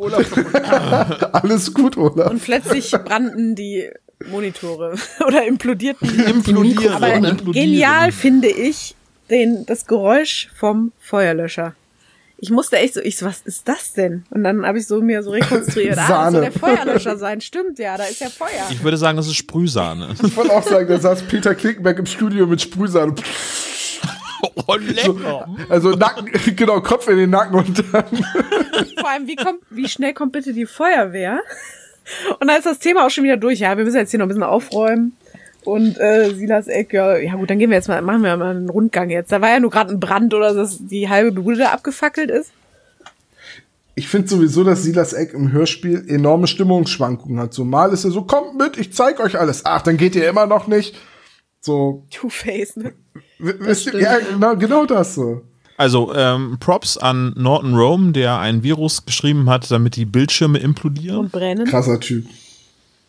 Ich habe echt lange überlegt, ob das technisch möglich wäre, über einen Virus einen CRT-Monitor zum Implodieren zu bringen. Ich bin zu dem Ergebnis gekommen, nein. Also du kannst sicherlich irgendwie Sachen an der Platine, äh, Ja, aber du kriegst es über eine, über eine Software, die auf dem Rechner ist, ja nicht hin, kriegst es nicht zum Monitor hin. Ja. die Kathode explodieren zu lassen oder implodieren zu lassen. Ich meine, wie willst du diese Überspannung an den Monitor schicken, der ja über ein eigenes Stromkabel an einem getrennten Stromkreislauf ist. Ja, also Mainboard zum Überhitzen bringen oder so weiter, würde ich vermuten, dass das funktioniert. Ja, du Aber ein, ein, ein über ein Kabel, VGA-Kabel oder so weiter, einen Bildschirm zum Implodieren zu bringen. Ah, es ist. Ich möchte übrigens an der Stelle einmal von meinem Lieblingscomputervirus erzählen, dem Yankee Doodle Virus, der nichts anderes macht als, ich, ich glaube mittlerweile gibt's den nicht mehr, aber äh, der, der nichts anderes gemacht hat, als um Punkt 18 Uhr über den internen Speaker des Rechners den Yankee Doodle abzuspielen. Ja. Ich, ich fand das lustig. Das ist aber doch eigentlich schon charmant, oder? Ja, äh, wie geht's dann weiter? Sie lernen Lüste Kerk und ihren Bruder Jan kennen. Genau, sie machen eine Tour durch die Firma und äh, da wird ihnen eben auch das Modell gezeigt von dieser Rakete, dann kracht die zusammen und dann lernen sie die Geschwister kennen. Diese Rakete, die aus Sperrholz und Balken besteht. Ja, genau. Und innen drin ist sie. Auch da wieder Peter. Amnesie. Äh, wieso? Das ist ja alles nur Requisite hier. Ach. Ja, echt? Das sind, nee. Die bauen für Filmarbeiten, bauen die ein komplett funktionales Raumschiff. Grundsätzlich echte Raketen. Das Ding ist halt, wie sieht denn das aus, wenn so eine leere Holz, so eine Sperrholzrakete zusammenfällt? Das sieht doch dann aus, als würde eine Holzrakete zusammenfallen, oder? Ja. Weil das ist ja dann auch für einen Film irgendwie nicht so cool. Vielleicht ist das im Film ja auch eine Sperrholzrakete. Ah ja, natürlich, dann macht's Sinn. Vor allem, man denkt, Silas Eck ra- rastet jetzt aus, aber er ist voll gechillt und meint, ah ja, okay, dann gehen wir mal weiter. Ja. Können andere Leute wieder aufbauen, diese Sperrholzrakete. Genau. Und der Typ im roten Parker taucht wieder auf. Und haut sofort ab. So wie immer. Tatsächlich wird's ihm da auch sehr einfach gemacht abzuhauen. Er verschwindet einfach um die Ecke. Das ist schon ein hartes Stück. Ich finde aber auch so krass, dass in dieser Firma arbeiten ja nun wirklich viele Leute. Und als dieses Ding da ungeplant zusammenbricht, ist niemand in der Nähe. Die werden da einfach mit alleine gelassen. Ich hätte erwartet, dass wenn man lautes Poltern aus dem Requisitenlager hört, dass da erstmal alle angelaufen kommen. Eigentlich sollte das so sein, ja. Aber die sind ja gerade mit ihren Computern beschäftigt, ne? Also, dann könnte, dann könnte Branson Barr ja auch einfach in der Menge verschwinden. Wobei der eigentlich gar keinen Grund hat, an der Stelle wegzulaufen. Aber wobei doch, ich glaube, er, er geht davon aus, dass äh, die mit Norton Rome zusammenarbeiten, ne? ja, genau. Die Frage ist, warum zieht er denn nicht diese auffällige Jacke aus? Dann hätten wir das Problem doch gelöst. Ja, aber dann schnallt der Hörer das ja nicht. Ja, gut, aber wenn. Naja, gut, ja, okay. Aber, aber es kommt danach, kommt äh, doch der Chef dann äh, und dem fällt auch die Visitenkarte runter. Genau, die stellen sich, Die das sie stellen sich dann vor und er holt die Brieftasche raus und dann fällt ihm dieser Erpresserzettel runter. Genau. Ich habe übrigens die vollständige Fassung von diesem Text hier vorliegen. Da hau mal raus. Soll ich mal, also ein Chaos lässt grüßen. Während du Videos angesehen hast, habe ich deinen Internetbrowser per Skript abgerufen. per Stelle ähm, eine wunderbare Collage aus dem Video heraus, die dich eindeutig zeigt. Es gibt nun ein Doppelbildschirmvideo, dir mit dem, wo du Pornofilme schaust, die du angesehen hast. Hä? Ich werde dieses Video veröffentlichen, sofern du nicht 600, nee, wie sind es, 5000 Dollar, nee, 5 Millionen Dollar zahlst per Bitcoin. Was ist das für ein Text? Ich stehe auch auf dem Schlauch. Das ist eine Spam-E-Mail, die man ganz oft kriegt. Also ich kriege die auf allen meinen E-Mail-Adressen ständig. Ich nicht. Äh, Ich komischerweise Nee. auch nicht. ich glaube, alle äh, Leute, die ihre E-Mail irgendwie im Internet preisgeben, kriegen solche E-Mails und dann wird halt behauptet, dass äh, die Webcam des Computers angezapft worden ist und dich dabei zeigt, diese Aufnahme, wie du explizite Inhalte anschaust und ähm, nicht untätig am Rechner sitzt. Ja, gut, wenn sich das einer angucken will, bitte. Du meinst dich selber googelst. Richtig, genau. Ja, okay. Ist Ja. mir noch nicht passiert. Tatsächlich. Ich pack mal so einen Text äh, von verbraucherzentrale.de einfach mal mit rein in die Shownotes. Sehr lustig, solche Spam-Mails. Gut, okay. Ähm, Silas hat, dann- also man kriegt dann raus, dass Silas das Apartment durchwühlt, was auch bedeutet, dass er die Glatze hat. Und derjenige das ist. Und wenn sie, wenn die Firma Oracle die 5 Millionen bezahlt, dann bekommen sie einen Viruskiller. Äh, um diese explodierten PCs zu retten. Oder so. Weil im Endeffekt ist ja jetzt schon alles kaputt. Also welcher Virus kann den Bildschirm explodieren, zum Explodieren bringen und dann ist doch schon alles kaputt, wenn das jetzt so. Nee, das ist nur eine Drohung gewesen, dass er ernst machen kann. Das heißt, der Virus selber ist schon überall installiert, aber der wartet eben halt auf Aktivierung Ach so, da hat er noch ein sozusagen. Explosionsvirus geschrieben.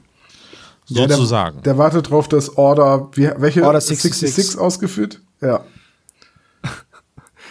Wir sind wieder bei Star Wars. Ja. Gut.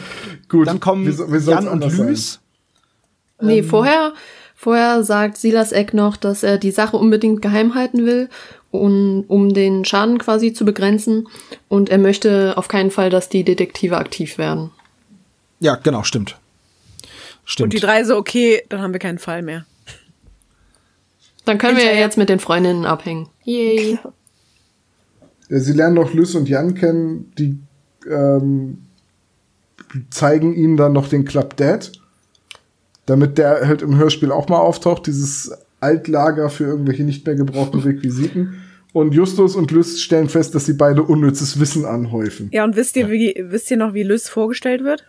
ja, Sie ist Das, blitzgescheit, das ist aber, das äh, Schlimmste dürfen im ganzen Hörspiel, Glocke was sie dann sagt. Das Allerschlimmste. Das ist auch eine sehr schlimme Änderung zum Buch, wenn ich ehrlich sein darf. Was sagt sie da? Ähm, im, Im Buch sagt sie, dass sie, also im Hörspiel ist es so, ja, vielleicht hat der Agent ja recht. Und Das ist da, das, ist das, was mich tatsächlich am meisten aufregt, dass sie damit auch noch einverstanden ist, sich doof verkaufen zu müssen. Nuss, genau. Im Buch ist sie dagegen, regt sich darüber auf und möchte für ihr Studium auch die Schauspielerei an den Nagel hängen.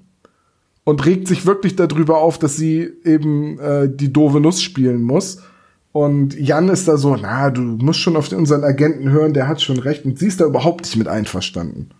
Ich glaube, das hätte dem Hörspiel ganz gut getan. Oder zumindest der, oh ja, ich glaube, der das hätte auch Frauenrolle dem im Hörspiel. Ansehen der, genau, ich glaube, das hätte auch dem Ansehen der Freundin Ja. geholfen, wenn die im Hörspiel nicht immer als doofe Zicken dargestellt werden würden. Aber wie schön wird das Kennenlernen von Justus und Lys beschrieben. Und irgendeiner von beiden sagt, ach, warum haben wir uns nicht schon früher, warum sind wir uns nicht schon früher begegnet? Das war doch dann wieder was fürs Hey. Herz. Hey, hey Lys, ich habe noch eine tolle Weisheit. Wenn du deinen Kopf mit deinem Ohr ganz fest auf die Herdplatte drückst, kannst du riechen, wie blöd du bist. Oh Mann. Oh, oh, oh. ja, also echt, also, äh, diese Rolle funktioniert echt überhaupt nicht, finde ich. ja. Ja, leider. Leider, leider. Und jetzt voll, ich fand das so richtig off-topic. Warum verschwindet Essen aus den privaten Schließfächern? Das erklärt sich dann Ich noch, müsste oder? jetzt aber im Buch sagen. Nein, das musst du nicht. Es erklärt sich nämlich später. Ja. Du kannst dir dann aber im Buch klemmen. Aber ich sag das dann später mit aber im Buch. Eigentlich hast Ja. du Ich keine... meine Frage auch aufheben. Ja. Die Frage ist aber gut und richtig und es ist letztendlich auch in einem Satz erklärt. Norton Rome klaut das Essen der Mitarbeiter. Äh, im, Im Hörspiel denkt man so, was für ein Depp, warum hat er sich nicht Proviant nach da Ah, unten okay. geschafft, wenn er schon Zeit hatte, sich eine geheime Tür zu bauen. Im Buch ist es tatsächlich so, dass er jede Menge Pizza da unten hat, dass man aber das Essen oben riecht und sich immer fragt, wer isst hier eigentlich gerade Pizza? Und deswegen fängt er an, tagsüber kaltes Essen zu klauen und nur nach Feierabend seine Pizza zu futtern. Okay. Ergibt im Buch sogar Sinn. Wieder so eine unnötige, unnötige Kürzung fürs Hörspiel. Ist aber funktioniert doch trotzdem. Ja, es funktioniert. Aber mm, ich habe da auch gedacht, so, warum ist das jetzt so wichtig? Ich habe halt wirklich da gesessen und gedacht, so, dieser Idiot, warum nimmt er sich nicht Essen mit in sein Versteck? Warum hat er wirklich gedacht, dass es eine gute Taktik ist, tagsüber hochzuschleichen und das Essen seiner Kollegen zu klauen, die ihn suchen? Lebt, lebt er für den Nervenkitzel? Offensichtlich. So, Justus, Peter, Bob fahren zurück in die Zentrale. Peter und äh, Bob wollen zu Kreuze kriechen und kriegen die kalte Schulter am Telefon. Sagt, Justus ja, sagt, ist, ist nicht weiter schlimm. Sorry, aber sagt Bob wirklich, ich weiß nicht, ob ich es akustisch verstanden habe, irgendwie redet Justus ja irgendwie von neuen und von alten Stress mit den Mädels oder mit den Mädchen. Äh, und dann sagt Bob, Mädchen machen uns einfach an und du bist keine Ausnahme. Sagt er das wirklich? Ja, Ja. Genau das sagt er. Also die die Rollen Mädchen machen uns einfach an. Ich habe verstanden, Mädchen machen uns einfach alle. Das habe ich noch weniger verstanden. Ja, das hättest du gerne, ne? Aber nein, an. Okay. Das ist- das ist also ich- irgendwie Ja. sehr skurril in so einem Kinder-Jugend-Hörspiel. Ja, vor- Ja, oder, oder er sagt einfach wirklich alle, Slang weil. der 90er irgendwie? Kann Ja, sein. ich weiß nicht. Jetzt, wo du sagst, Dominik, vielleicht sagt er auch alle, weil ich musste diese Szene mehrmals hören, weil ich nicht akustisch. Nee, nee, er sagt an. Okay. Er sagt an. Da sind wir Mädchen uns machen uns einfach an. bist da keine Da bist du Ausnahme. keine Ausnahme. So wie du Liste Ja. Kerk angeguckt Genau, hast. und wie er Okay, knallgut das ergibt Sinn irgendwie, aber irgendwie ist es trotzdem komisch. Es ist, ja, naja, hm, ich find's, ich find die Telefonate fand ich dann ganz lustig, wie die beiden, ja, Elizabeth, hi, ich bin's Bob, Dü, dü, sie hat dü. aufgelegt. Vor allem, wie Also, sie auch bei Bob auflegt. Das ist so, das ist so gut. Also ich sag mal so, ne? Die Mädels verhalten sich übel dumm und die Jungs verhalten sich total ignorant und untereinander tun die sich überhaupt dümmer. nicht gut. Und irgendwie sollten die sich alle nicht wiedersehen. Das denke ich auch. Kennt ihr dieses Lied von den Ärzten, Männer und Frauen? Ja. Aber also außer, Ich meine, Bob muss hinterher auch nach dieser Beziehung, muss er ja auch zum Psychiater. Das ist ne? richtig. Und fällt sofort, geht, fällt sofort auf Clarissa Franklin rein. Aber ganz ehrlich, nur Lys und Justus sind nett zueinander. Alle anderen sind ganz schlimm. Liz sagt zu Bob, du bist für mich gestorben. Das finde ich schon ganz schön krass. Ja, vor allem, wer, wer jemals eine Beziehung geführt hat, der, sowas sagt man doch nicht. Der Satz ist kein gutes Indiz, sagen wir mal so. Alter, Läuft jetzt, in der Beziehung. jetzt mal, jetzt mal, jetzt mal Real Talk. Nein, als meine erste Freundin mir ins Gesicht geschlagen hat, wusste ich auch, das ist an einem Punkt, wo das nicht weitergeht. Ja, verstehe ich. Und das ist dann aber auch der Punkt, wo man sagt, da vorne ist die Tür, tschüss. Das ist ja okay. Aber es geht darum, dass die Mädchen nicht Tennis spielen können, okay? Also jetzt mal, Zumindest kein Doppelt. jetzt mal Newsflash, das Leben wird vielleicht noch härter.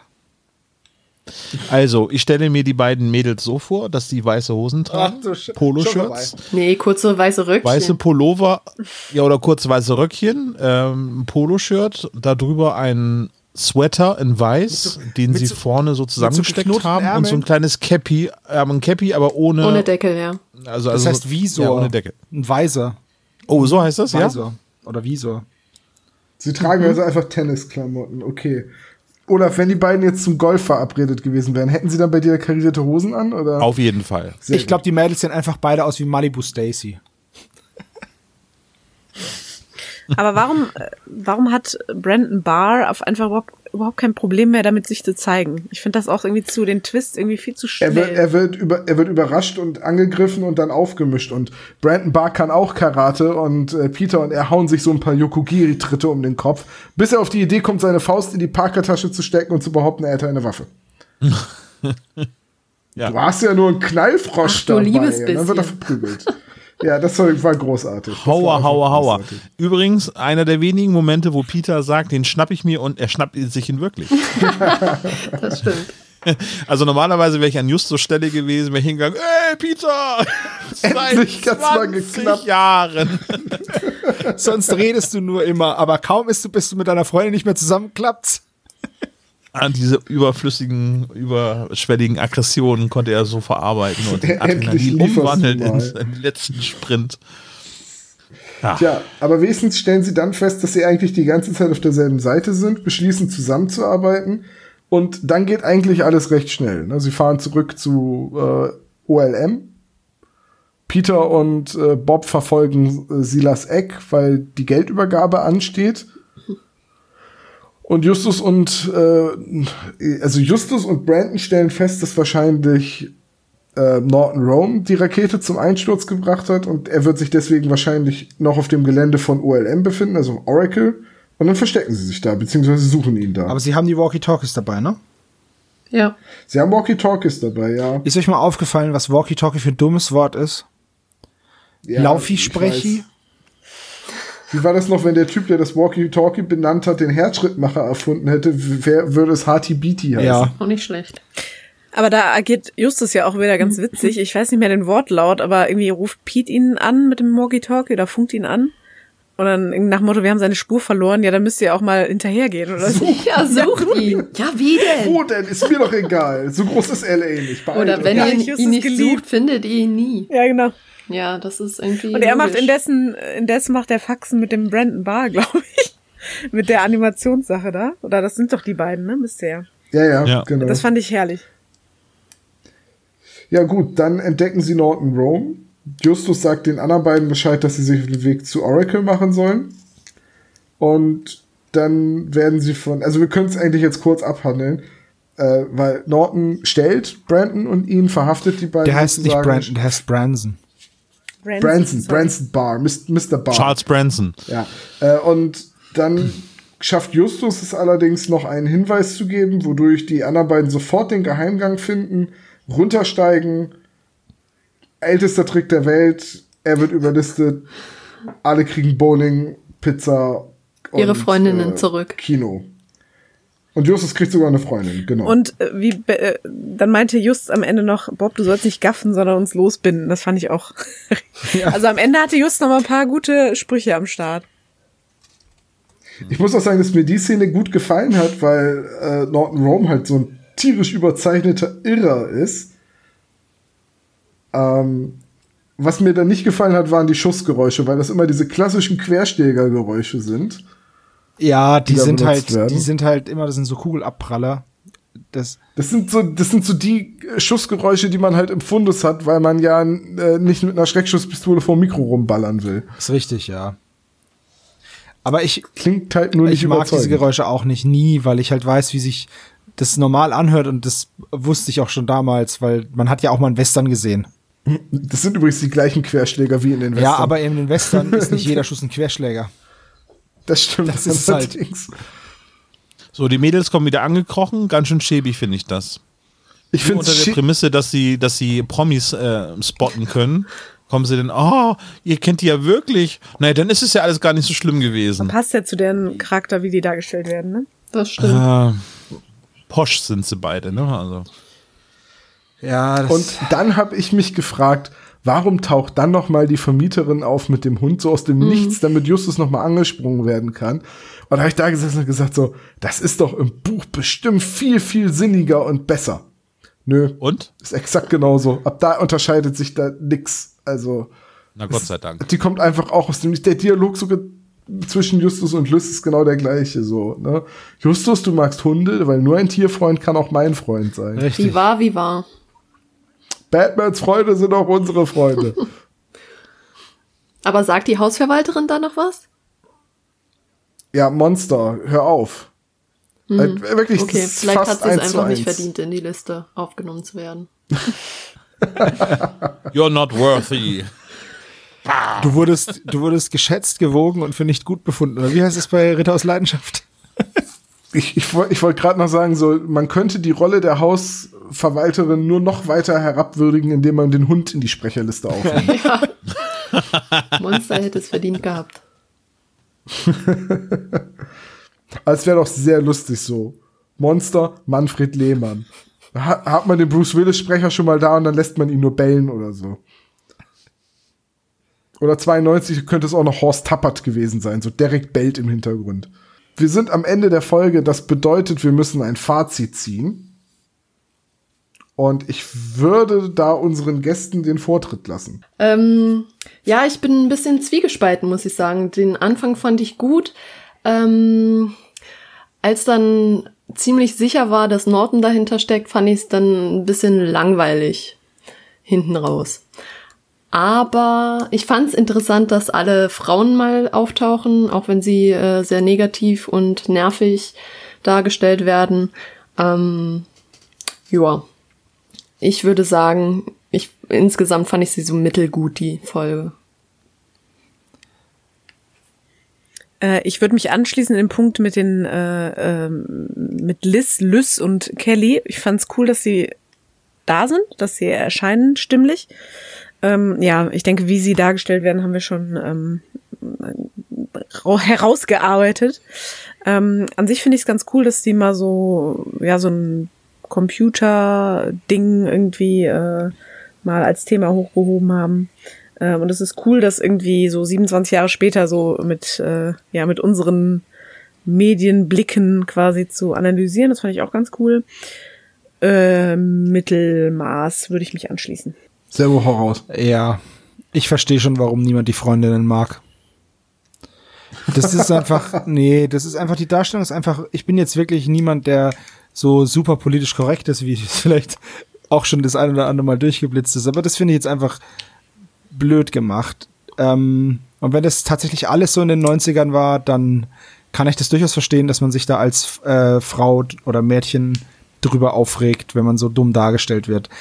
Ähm, ansonsten hat die Folgen, hat die Folge ein paar richtig coole ähm, Momente, hat aber halt auch sehr viel Nonsens und ja, Computer aus Glas und so Zeug.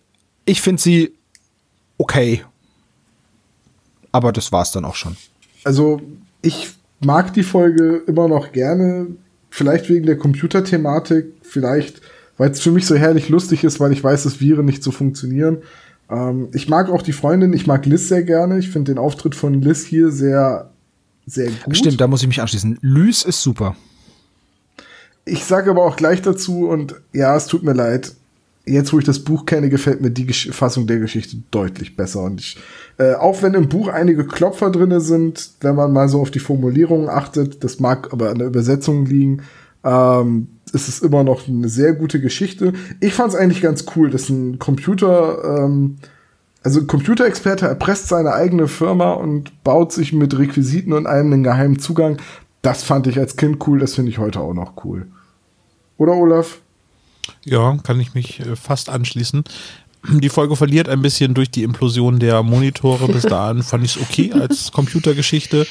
Äh, als Informatiker triggert mich das schon, wo man denkt so, ja, aber die Fallhöhe ist dann halt irgendwie bei Themen, wo man drin ist, ja, wie, wie äh, schon häufiger erwähnt, relativ hoch. Dann ähm, funktioniert eigentlich heutzutage immer noch ganz gut die Folge. Also ich würde da ähm, Sebastian widersprechen, dass das jetzt äh, 27 Jahre später irgendwie alles Quatsch Nee, nee, nee, Moment, es ging um den eben um genauso- den, zwischen den drei Fragezeichen und den Mädels.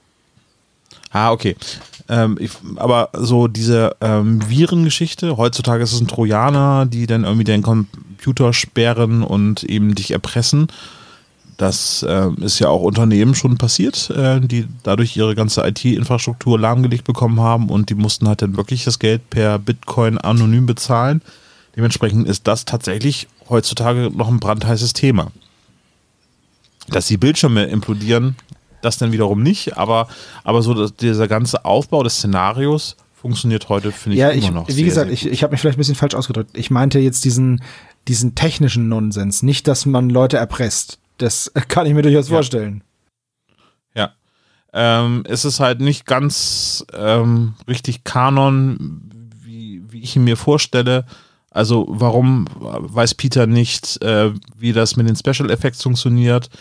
Warum hat Justus ein Auto, so ein paar Kleinigkeiten und eben die implodierenden Bildschirme äh, stufen die Folge ab auf eine durchschnittliche Folge? Da kann ich mich euch, äh, Dominik und Laura, ganz äh, anschließen. Ja. Ich würde sagen, wenn wir uns jetzt beeilen, kommen wir vielleicht noch einmal aus der Nummer raus, ohne mit unserem höchstpersönlichen Fatal Disk Error sprechen zu müssen. Ja. Sollen wir schnell den Klischee-Koeffizienten machen? Lass uns schnell den Klischee-Koeffizient machen, bevor Dr. Knobel auftaucht. Das ist eine gute Idee. Hurry, hurry. Und sag, äh, jemand benutzt einen Geheimgang, nämlich Peter, als er sich vor Kelly versteckt. Das gibt 20 Punkte. Außerdem sagt Peter auch, halt den Schnabel, Blackie. Das sind nochmal 10 Punkte. Titus flext wie ein Weltmeister, 10 Punkte. Ähm, Bob flirtet. 20 Punkte. Äh, Peter sagt, den schnapp ich mir. Zehn Punkte. Justus erwähnt seine Diät, und zwar Bananen und Erdnussbutter. Das gibt 10 Punkte. Beste Diät funktioniert aber nicht und genau deswegen wird er Pummelchen genannt. 5 Punkte. Und das ist im Vergleich zum Buch noch freundlich, denn da wird gesagt, dass seine ausladende Hinterfront in der Zentrale verschwindet.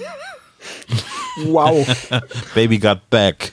naja, gut, wenn wir schon keinen Feminismus in dem Buch haben, dann gibt's eben auch Fat-Shaming noch dazu. Ja, das gibt's tatsächlich recht häufig. Debiles Lachen am Ende gibt es mit äh, 20 Punkten. Ähm, dann gibt es Detektiv-Gadgets, der Peilsender, Ding, Ding, Ding, Ding, 20 Punkte. Ich kann mich gerade gar nicht erinnern. Aber das ist vielleicht hier nicht Thema. Nee, der Peilsender nicht, aber es gibt Walkie-Talkies. Ach ja, ja, klar. Es gibt Laufi-Sprechis. Ich erinnere mich. Der Bösewicht hat eine Waffe.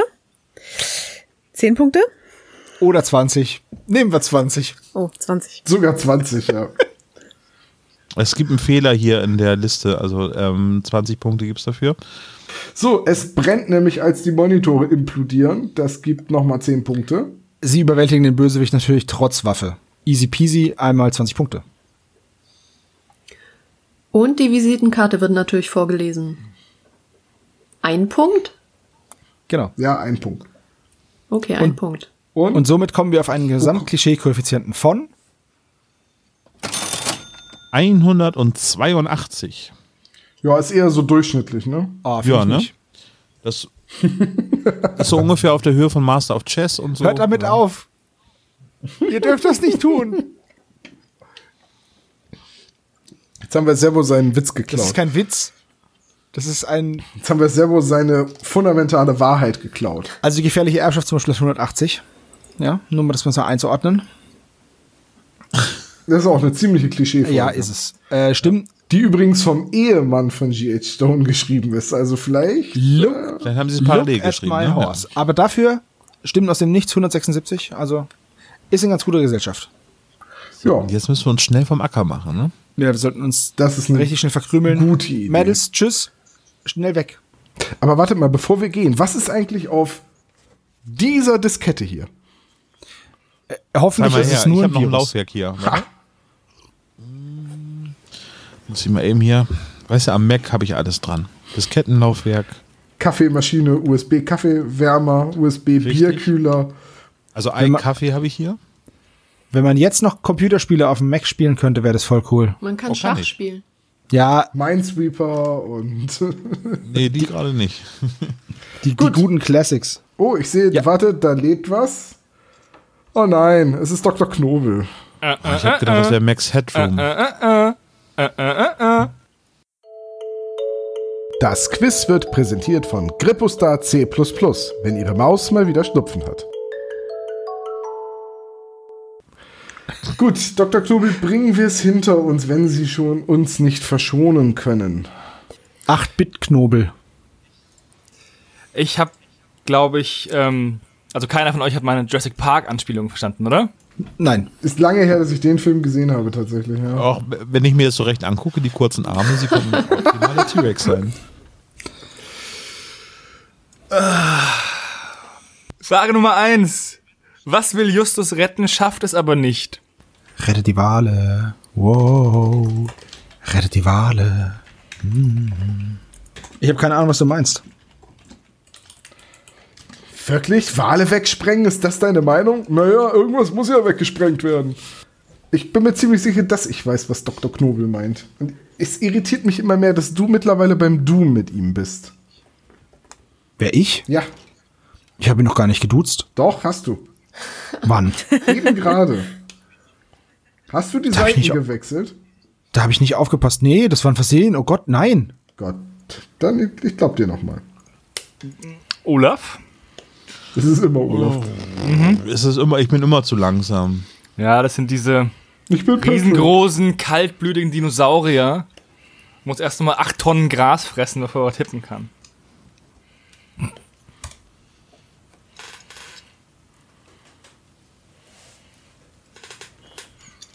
Die richtige Antwort wäre die Detektiv. Juhu! Und Ach, Ich wusste Das- mal was. das hat Tom richtig. Das hat Dominique? richtig. Olaf? Und der Rest hat Bobs Geschichtsarbeit oder ganz gut die Dateien. Ja, ist nicht falsch. Ist aber auch nicht richtig. Ich kenne Dr. Knobel Ich habe mittlerweile so Archiv gut. geschrieben. Es ist übrigens das Archiv, ne? Also Ich habe geschrieben die Dateien und Bobs Geschichtsarbeit. Zählen aber na mehrfach gut. Antworten? Okay. Nein, bei dem zählt nie was. Es wäre die Detektivdatei gewesen. Zwei Punkte für Thomas und Dominique. Was? Sind- Haben die jetzt schon zwei Punkte jeweils? Also hier ein Punkt. Insgesamt zwei Punkte. Einen für Thomas, einen für Dominique. Frage Nummer zwei. Wie viele Dateien wurden laut Justus bei dem Virusangriff auf die Zentrale vernichtet Uiuiuiui. oder beschädigt? Boah.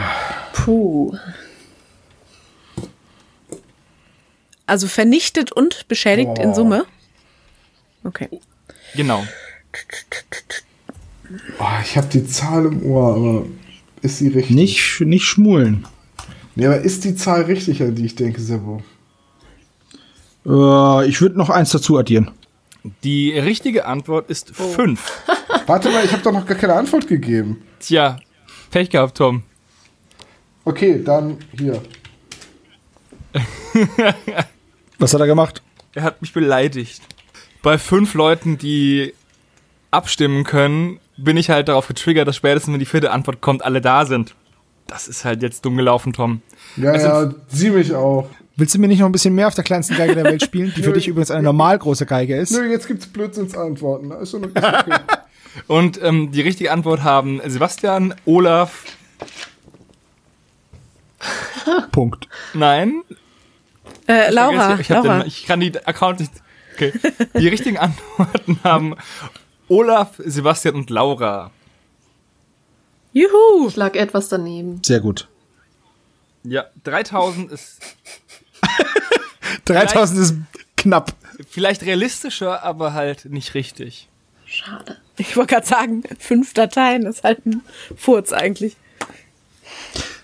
Fünf Dateien ist halt nichts, aber naja. Aber fünf wichtige Dateien. Frage Nummer drei. Welche Quelle gibt Justus an, während er mit Lys spricht? Äh, redest du jetzt von diesen. Ah ja, ich hab's im Ohr. Ach Mist. Welche Quelle?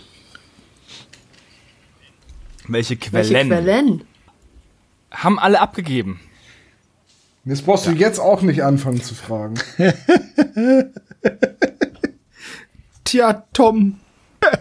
Die richtige Antwort ist der Umweltreport und Astronomie heute. Naja, halb. Tom hat Umweltwochenschau, du Lackaffe. Das ist leider nicht ganz richtig. Ja, schade aber auch. Es heißt außerdem Sie Lackaffe. Nee, nee, mit dem Sie bin ich jetzt durch. Hast du dich etwa mit dem Feind verbrüdert? Nee, aber er ist mir das Sie nicht mehr wert. Der Junge, Junge. Olaf hat den Lackaffe. Umweltreport und Astronomie heute und hat es damit vollkommen richtig. Kann man das ergoogeln? Oder wie, wie kann man das wissen? Das kann man sich merken, weil er das sagt. Der Sebastian hat den Umweltreport und Astronomie heute. Crazy. Und die Dominique hat das Astro-Magazin und die Laura hat Passé, das Buch, die wir aufgeben. Und, und Lys liest ja irgendwie sowas wie äh, ähm, Science Digest oder irgendwie sowas, ne? Also was genau sie liest, weiß man nicht, aber sie erzählt ja dann mit diesen Meer Meerwasserdingern und so, ne? Diesen Das Molekülen. ist zu Anfang, die am Ende, wenn die sich wieder treffen, so zum, zum Finale. Genau. Science Digest liest sie da. Ja, okay. Wa- Warum wird da die Wissenschaft eigentlich verdaut? Wollen wir weitermachen? Galileo. So. Ihr Jonathan Frakes. Frage Nummer 4. Wie wird die Reasoner Corporation auch noch genannt? Ja, toll. Komm, Ol äh, komm Tom, eine Quatschantwort. Nee, wenn ich ausnahmsweise doch noch mal was weiß und nicht Okay, nachdenken fertig, es ist Oracle. das haben alle richtig. Wir haben ja auch lang genug drüber debattiert. Ja, richtig. Und noch eine Frage? Ja. Was steht auf der verseuchten Diskette auf dem Cover? Naja, das haben wir ja auch vorhin besprochen. Haben wir? Ernsthaft? Ja? Tom, du hast es sogar vorgelesen. Hab ich? Oh Mann, ja. Der- vor nicht ganz zwei Stunden. Auf der Diskette? Ja. Was? Tom, Auf, auf Was der, du- hä? Auf Hast der du Loch im Kopf? steht was drauf? Das habe ich vorgelesen. auf der Diskette. Auf dem Cover. Ach, ach so, ach, auf der. Ach, ich dachte gerade, wo. Ach, du hast Cover nicht gehört. Nein, das wird doch in der Folge nicht gesagt, dachte ich gerade so. Alle haben es richtig. Es ist 92 AR 4U. Tom, geh bitte mit Liz und Kelly Tennis spielen. Das, ich halte es nicht mehr aus. Lass, lass uns vier den Fall lösen und du gehst bitte mit Liz und Kelly Tennis spielen. Und Ja. ich sag dir dann Bescheid, wenns Mittagessen fertig ist, okay? Das, das denke das denk ich jetzt aber auch. Ich kann den Rest der Sommerferien ohne euch Tennis spielen. Ja, macht es bitte. Bitte spiel ohne mich Tennis. Also am liebsten würde ich ehrlich gesagt ohne Dr. Knobel Tennis spielen. Der wird auch nicht mitkommen. Darauf können wir uns einigen. Dafür würde ich Dominik und Laura Ja. jederzeit wieder einladen zum Tennisspielen und auch zur Folgenbesprechung. Ich auch. Das freut uns. Tja, aber Dominik und Laura kommen so bald nicht wieder, aber ich schon. Olaf, jetzt nimm mal die Diskette aus dem Laufwerk. Tschüss, Dr. Knobel, bis zum nächsten Mal. Abschalten. Eject und formatieren. Ja. Na, erst formatieren. Perfekt. Gut, ähm, nein, Olaf hat vollkommen recht. Dominik, Laura, vielen Dank, dass ihr euch die Zeit genommen habt. Uns hat's großen Spaß gemacht. Ich hoffe euch Mega. auch. Auf also, jeden Fall. Wir sind irgendwann noch mal dabei, würde ich sagen. Wenn ihr uns Wenn wollt. wir Das eingeladen würde uns sehr freuen. Ja, es Ja, gibt gerne. ja über 200 Folgen. Ähm, das kriegen Cool. wir garantiert noch mal hin. Und vielleicht dann auch zum ersten, auf den ersten Anlauf. Naja, so. schauen wir erstmal, ob es geklappt hat. Es war uns, es, es war uns eine schöne Podcast-Aufnahme. Vielen Dank für die Einladung. Ja, Sehr gerne.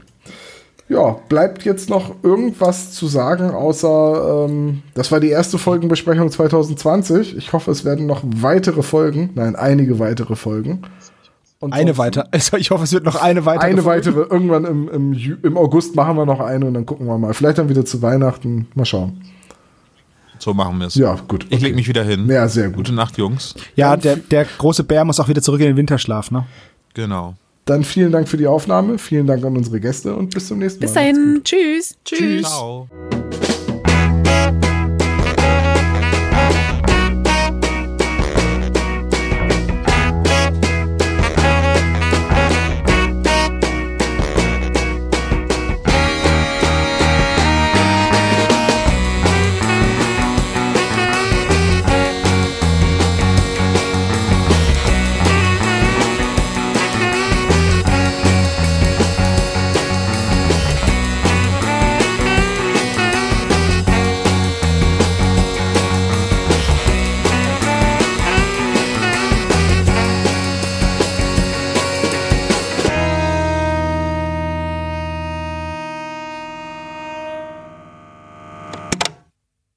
Vielen Dank für das Hören des spezial gelagerten Sonderpodcasts. Wenn ihr uns unterstützen wollt, könnt ihr das gerne machen unter patreon.com slash spezialgelagert als regelmäßiger Patron oder ihr schickt uns ein Trinkgeld über paypal.me slash spezialgelagert. Dieser Podcast ist und bleibt ein reines Hobbyprojekt und steht in keiner Verbindung zu Kosmos oder Europa. Unser Dank gilt der Band Dr. Orgel, dass wir Lied nicht kleinlich verwenden dürfen und Heinz Kreienbaum als unserer Station Voice. Ihr findet uns unter Instagram, Facebook, Twitter, jeweils als spezial gelagert, bei YouTube als spezial gelagerter Sonderpodcast und natürlich auch bei Spotify, Deezer und iTunes. Wir würden uns sehr freuen, wenn ihr uns Grüße auf unseren Anrufbeantworter sprecht. Die Nummer hierfür lautet 0421 175 43430.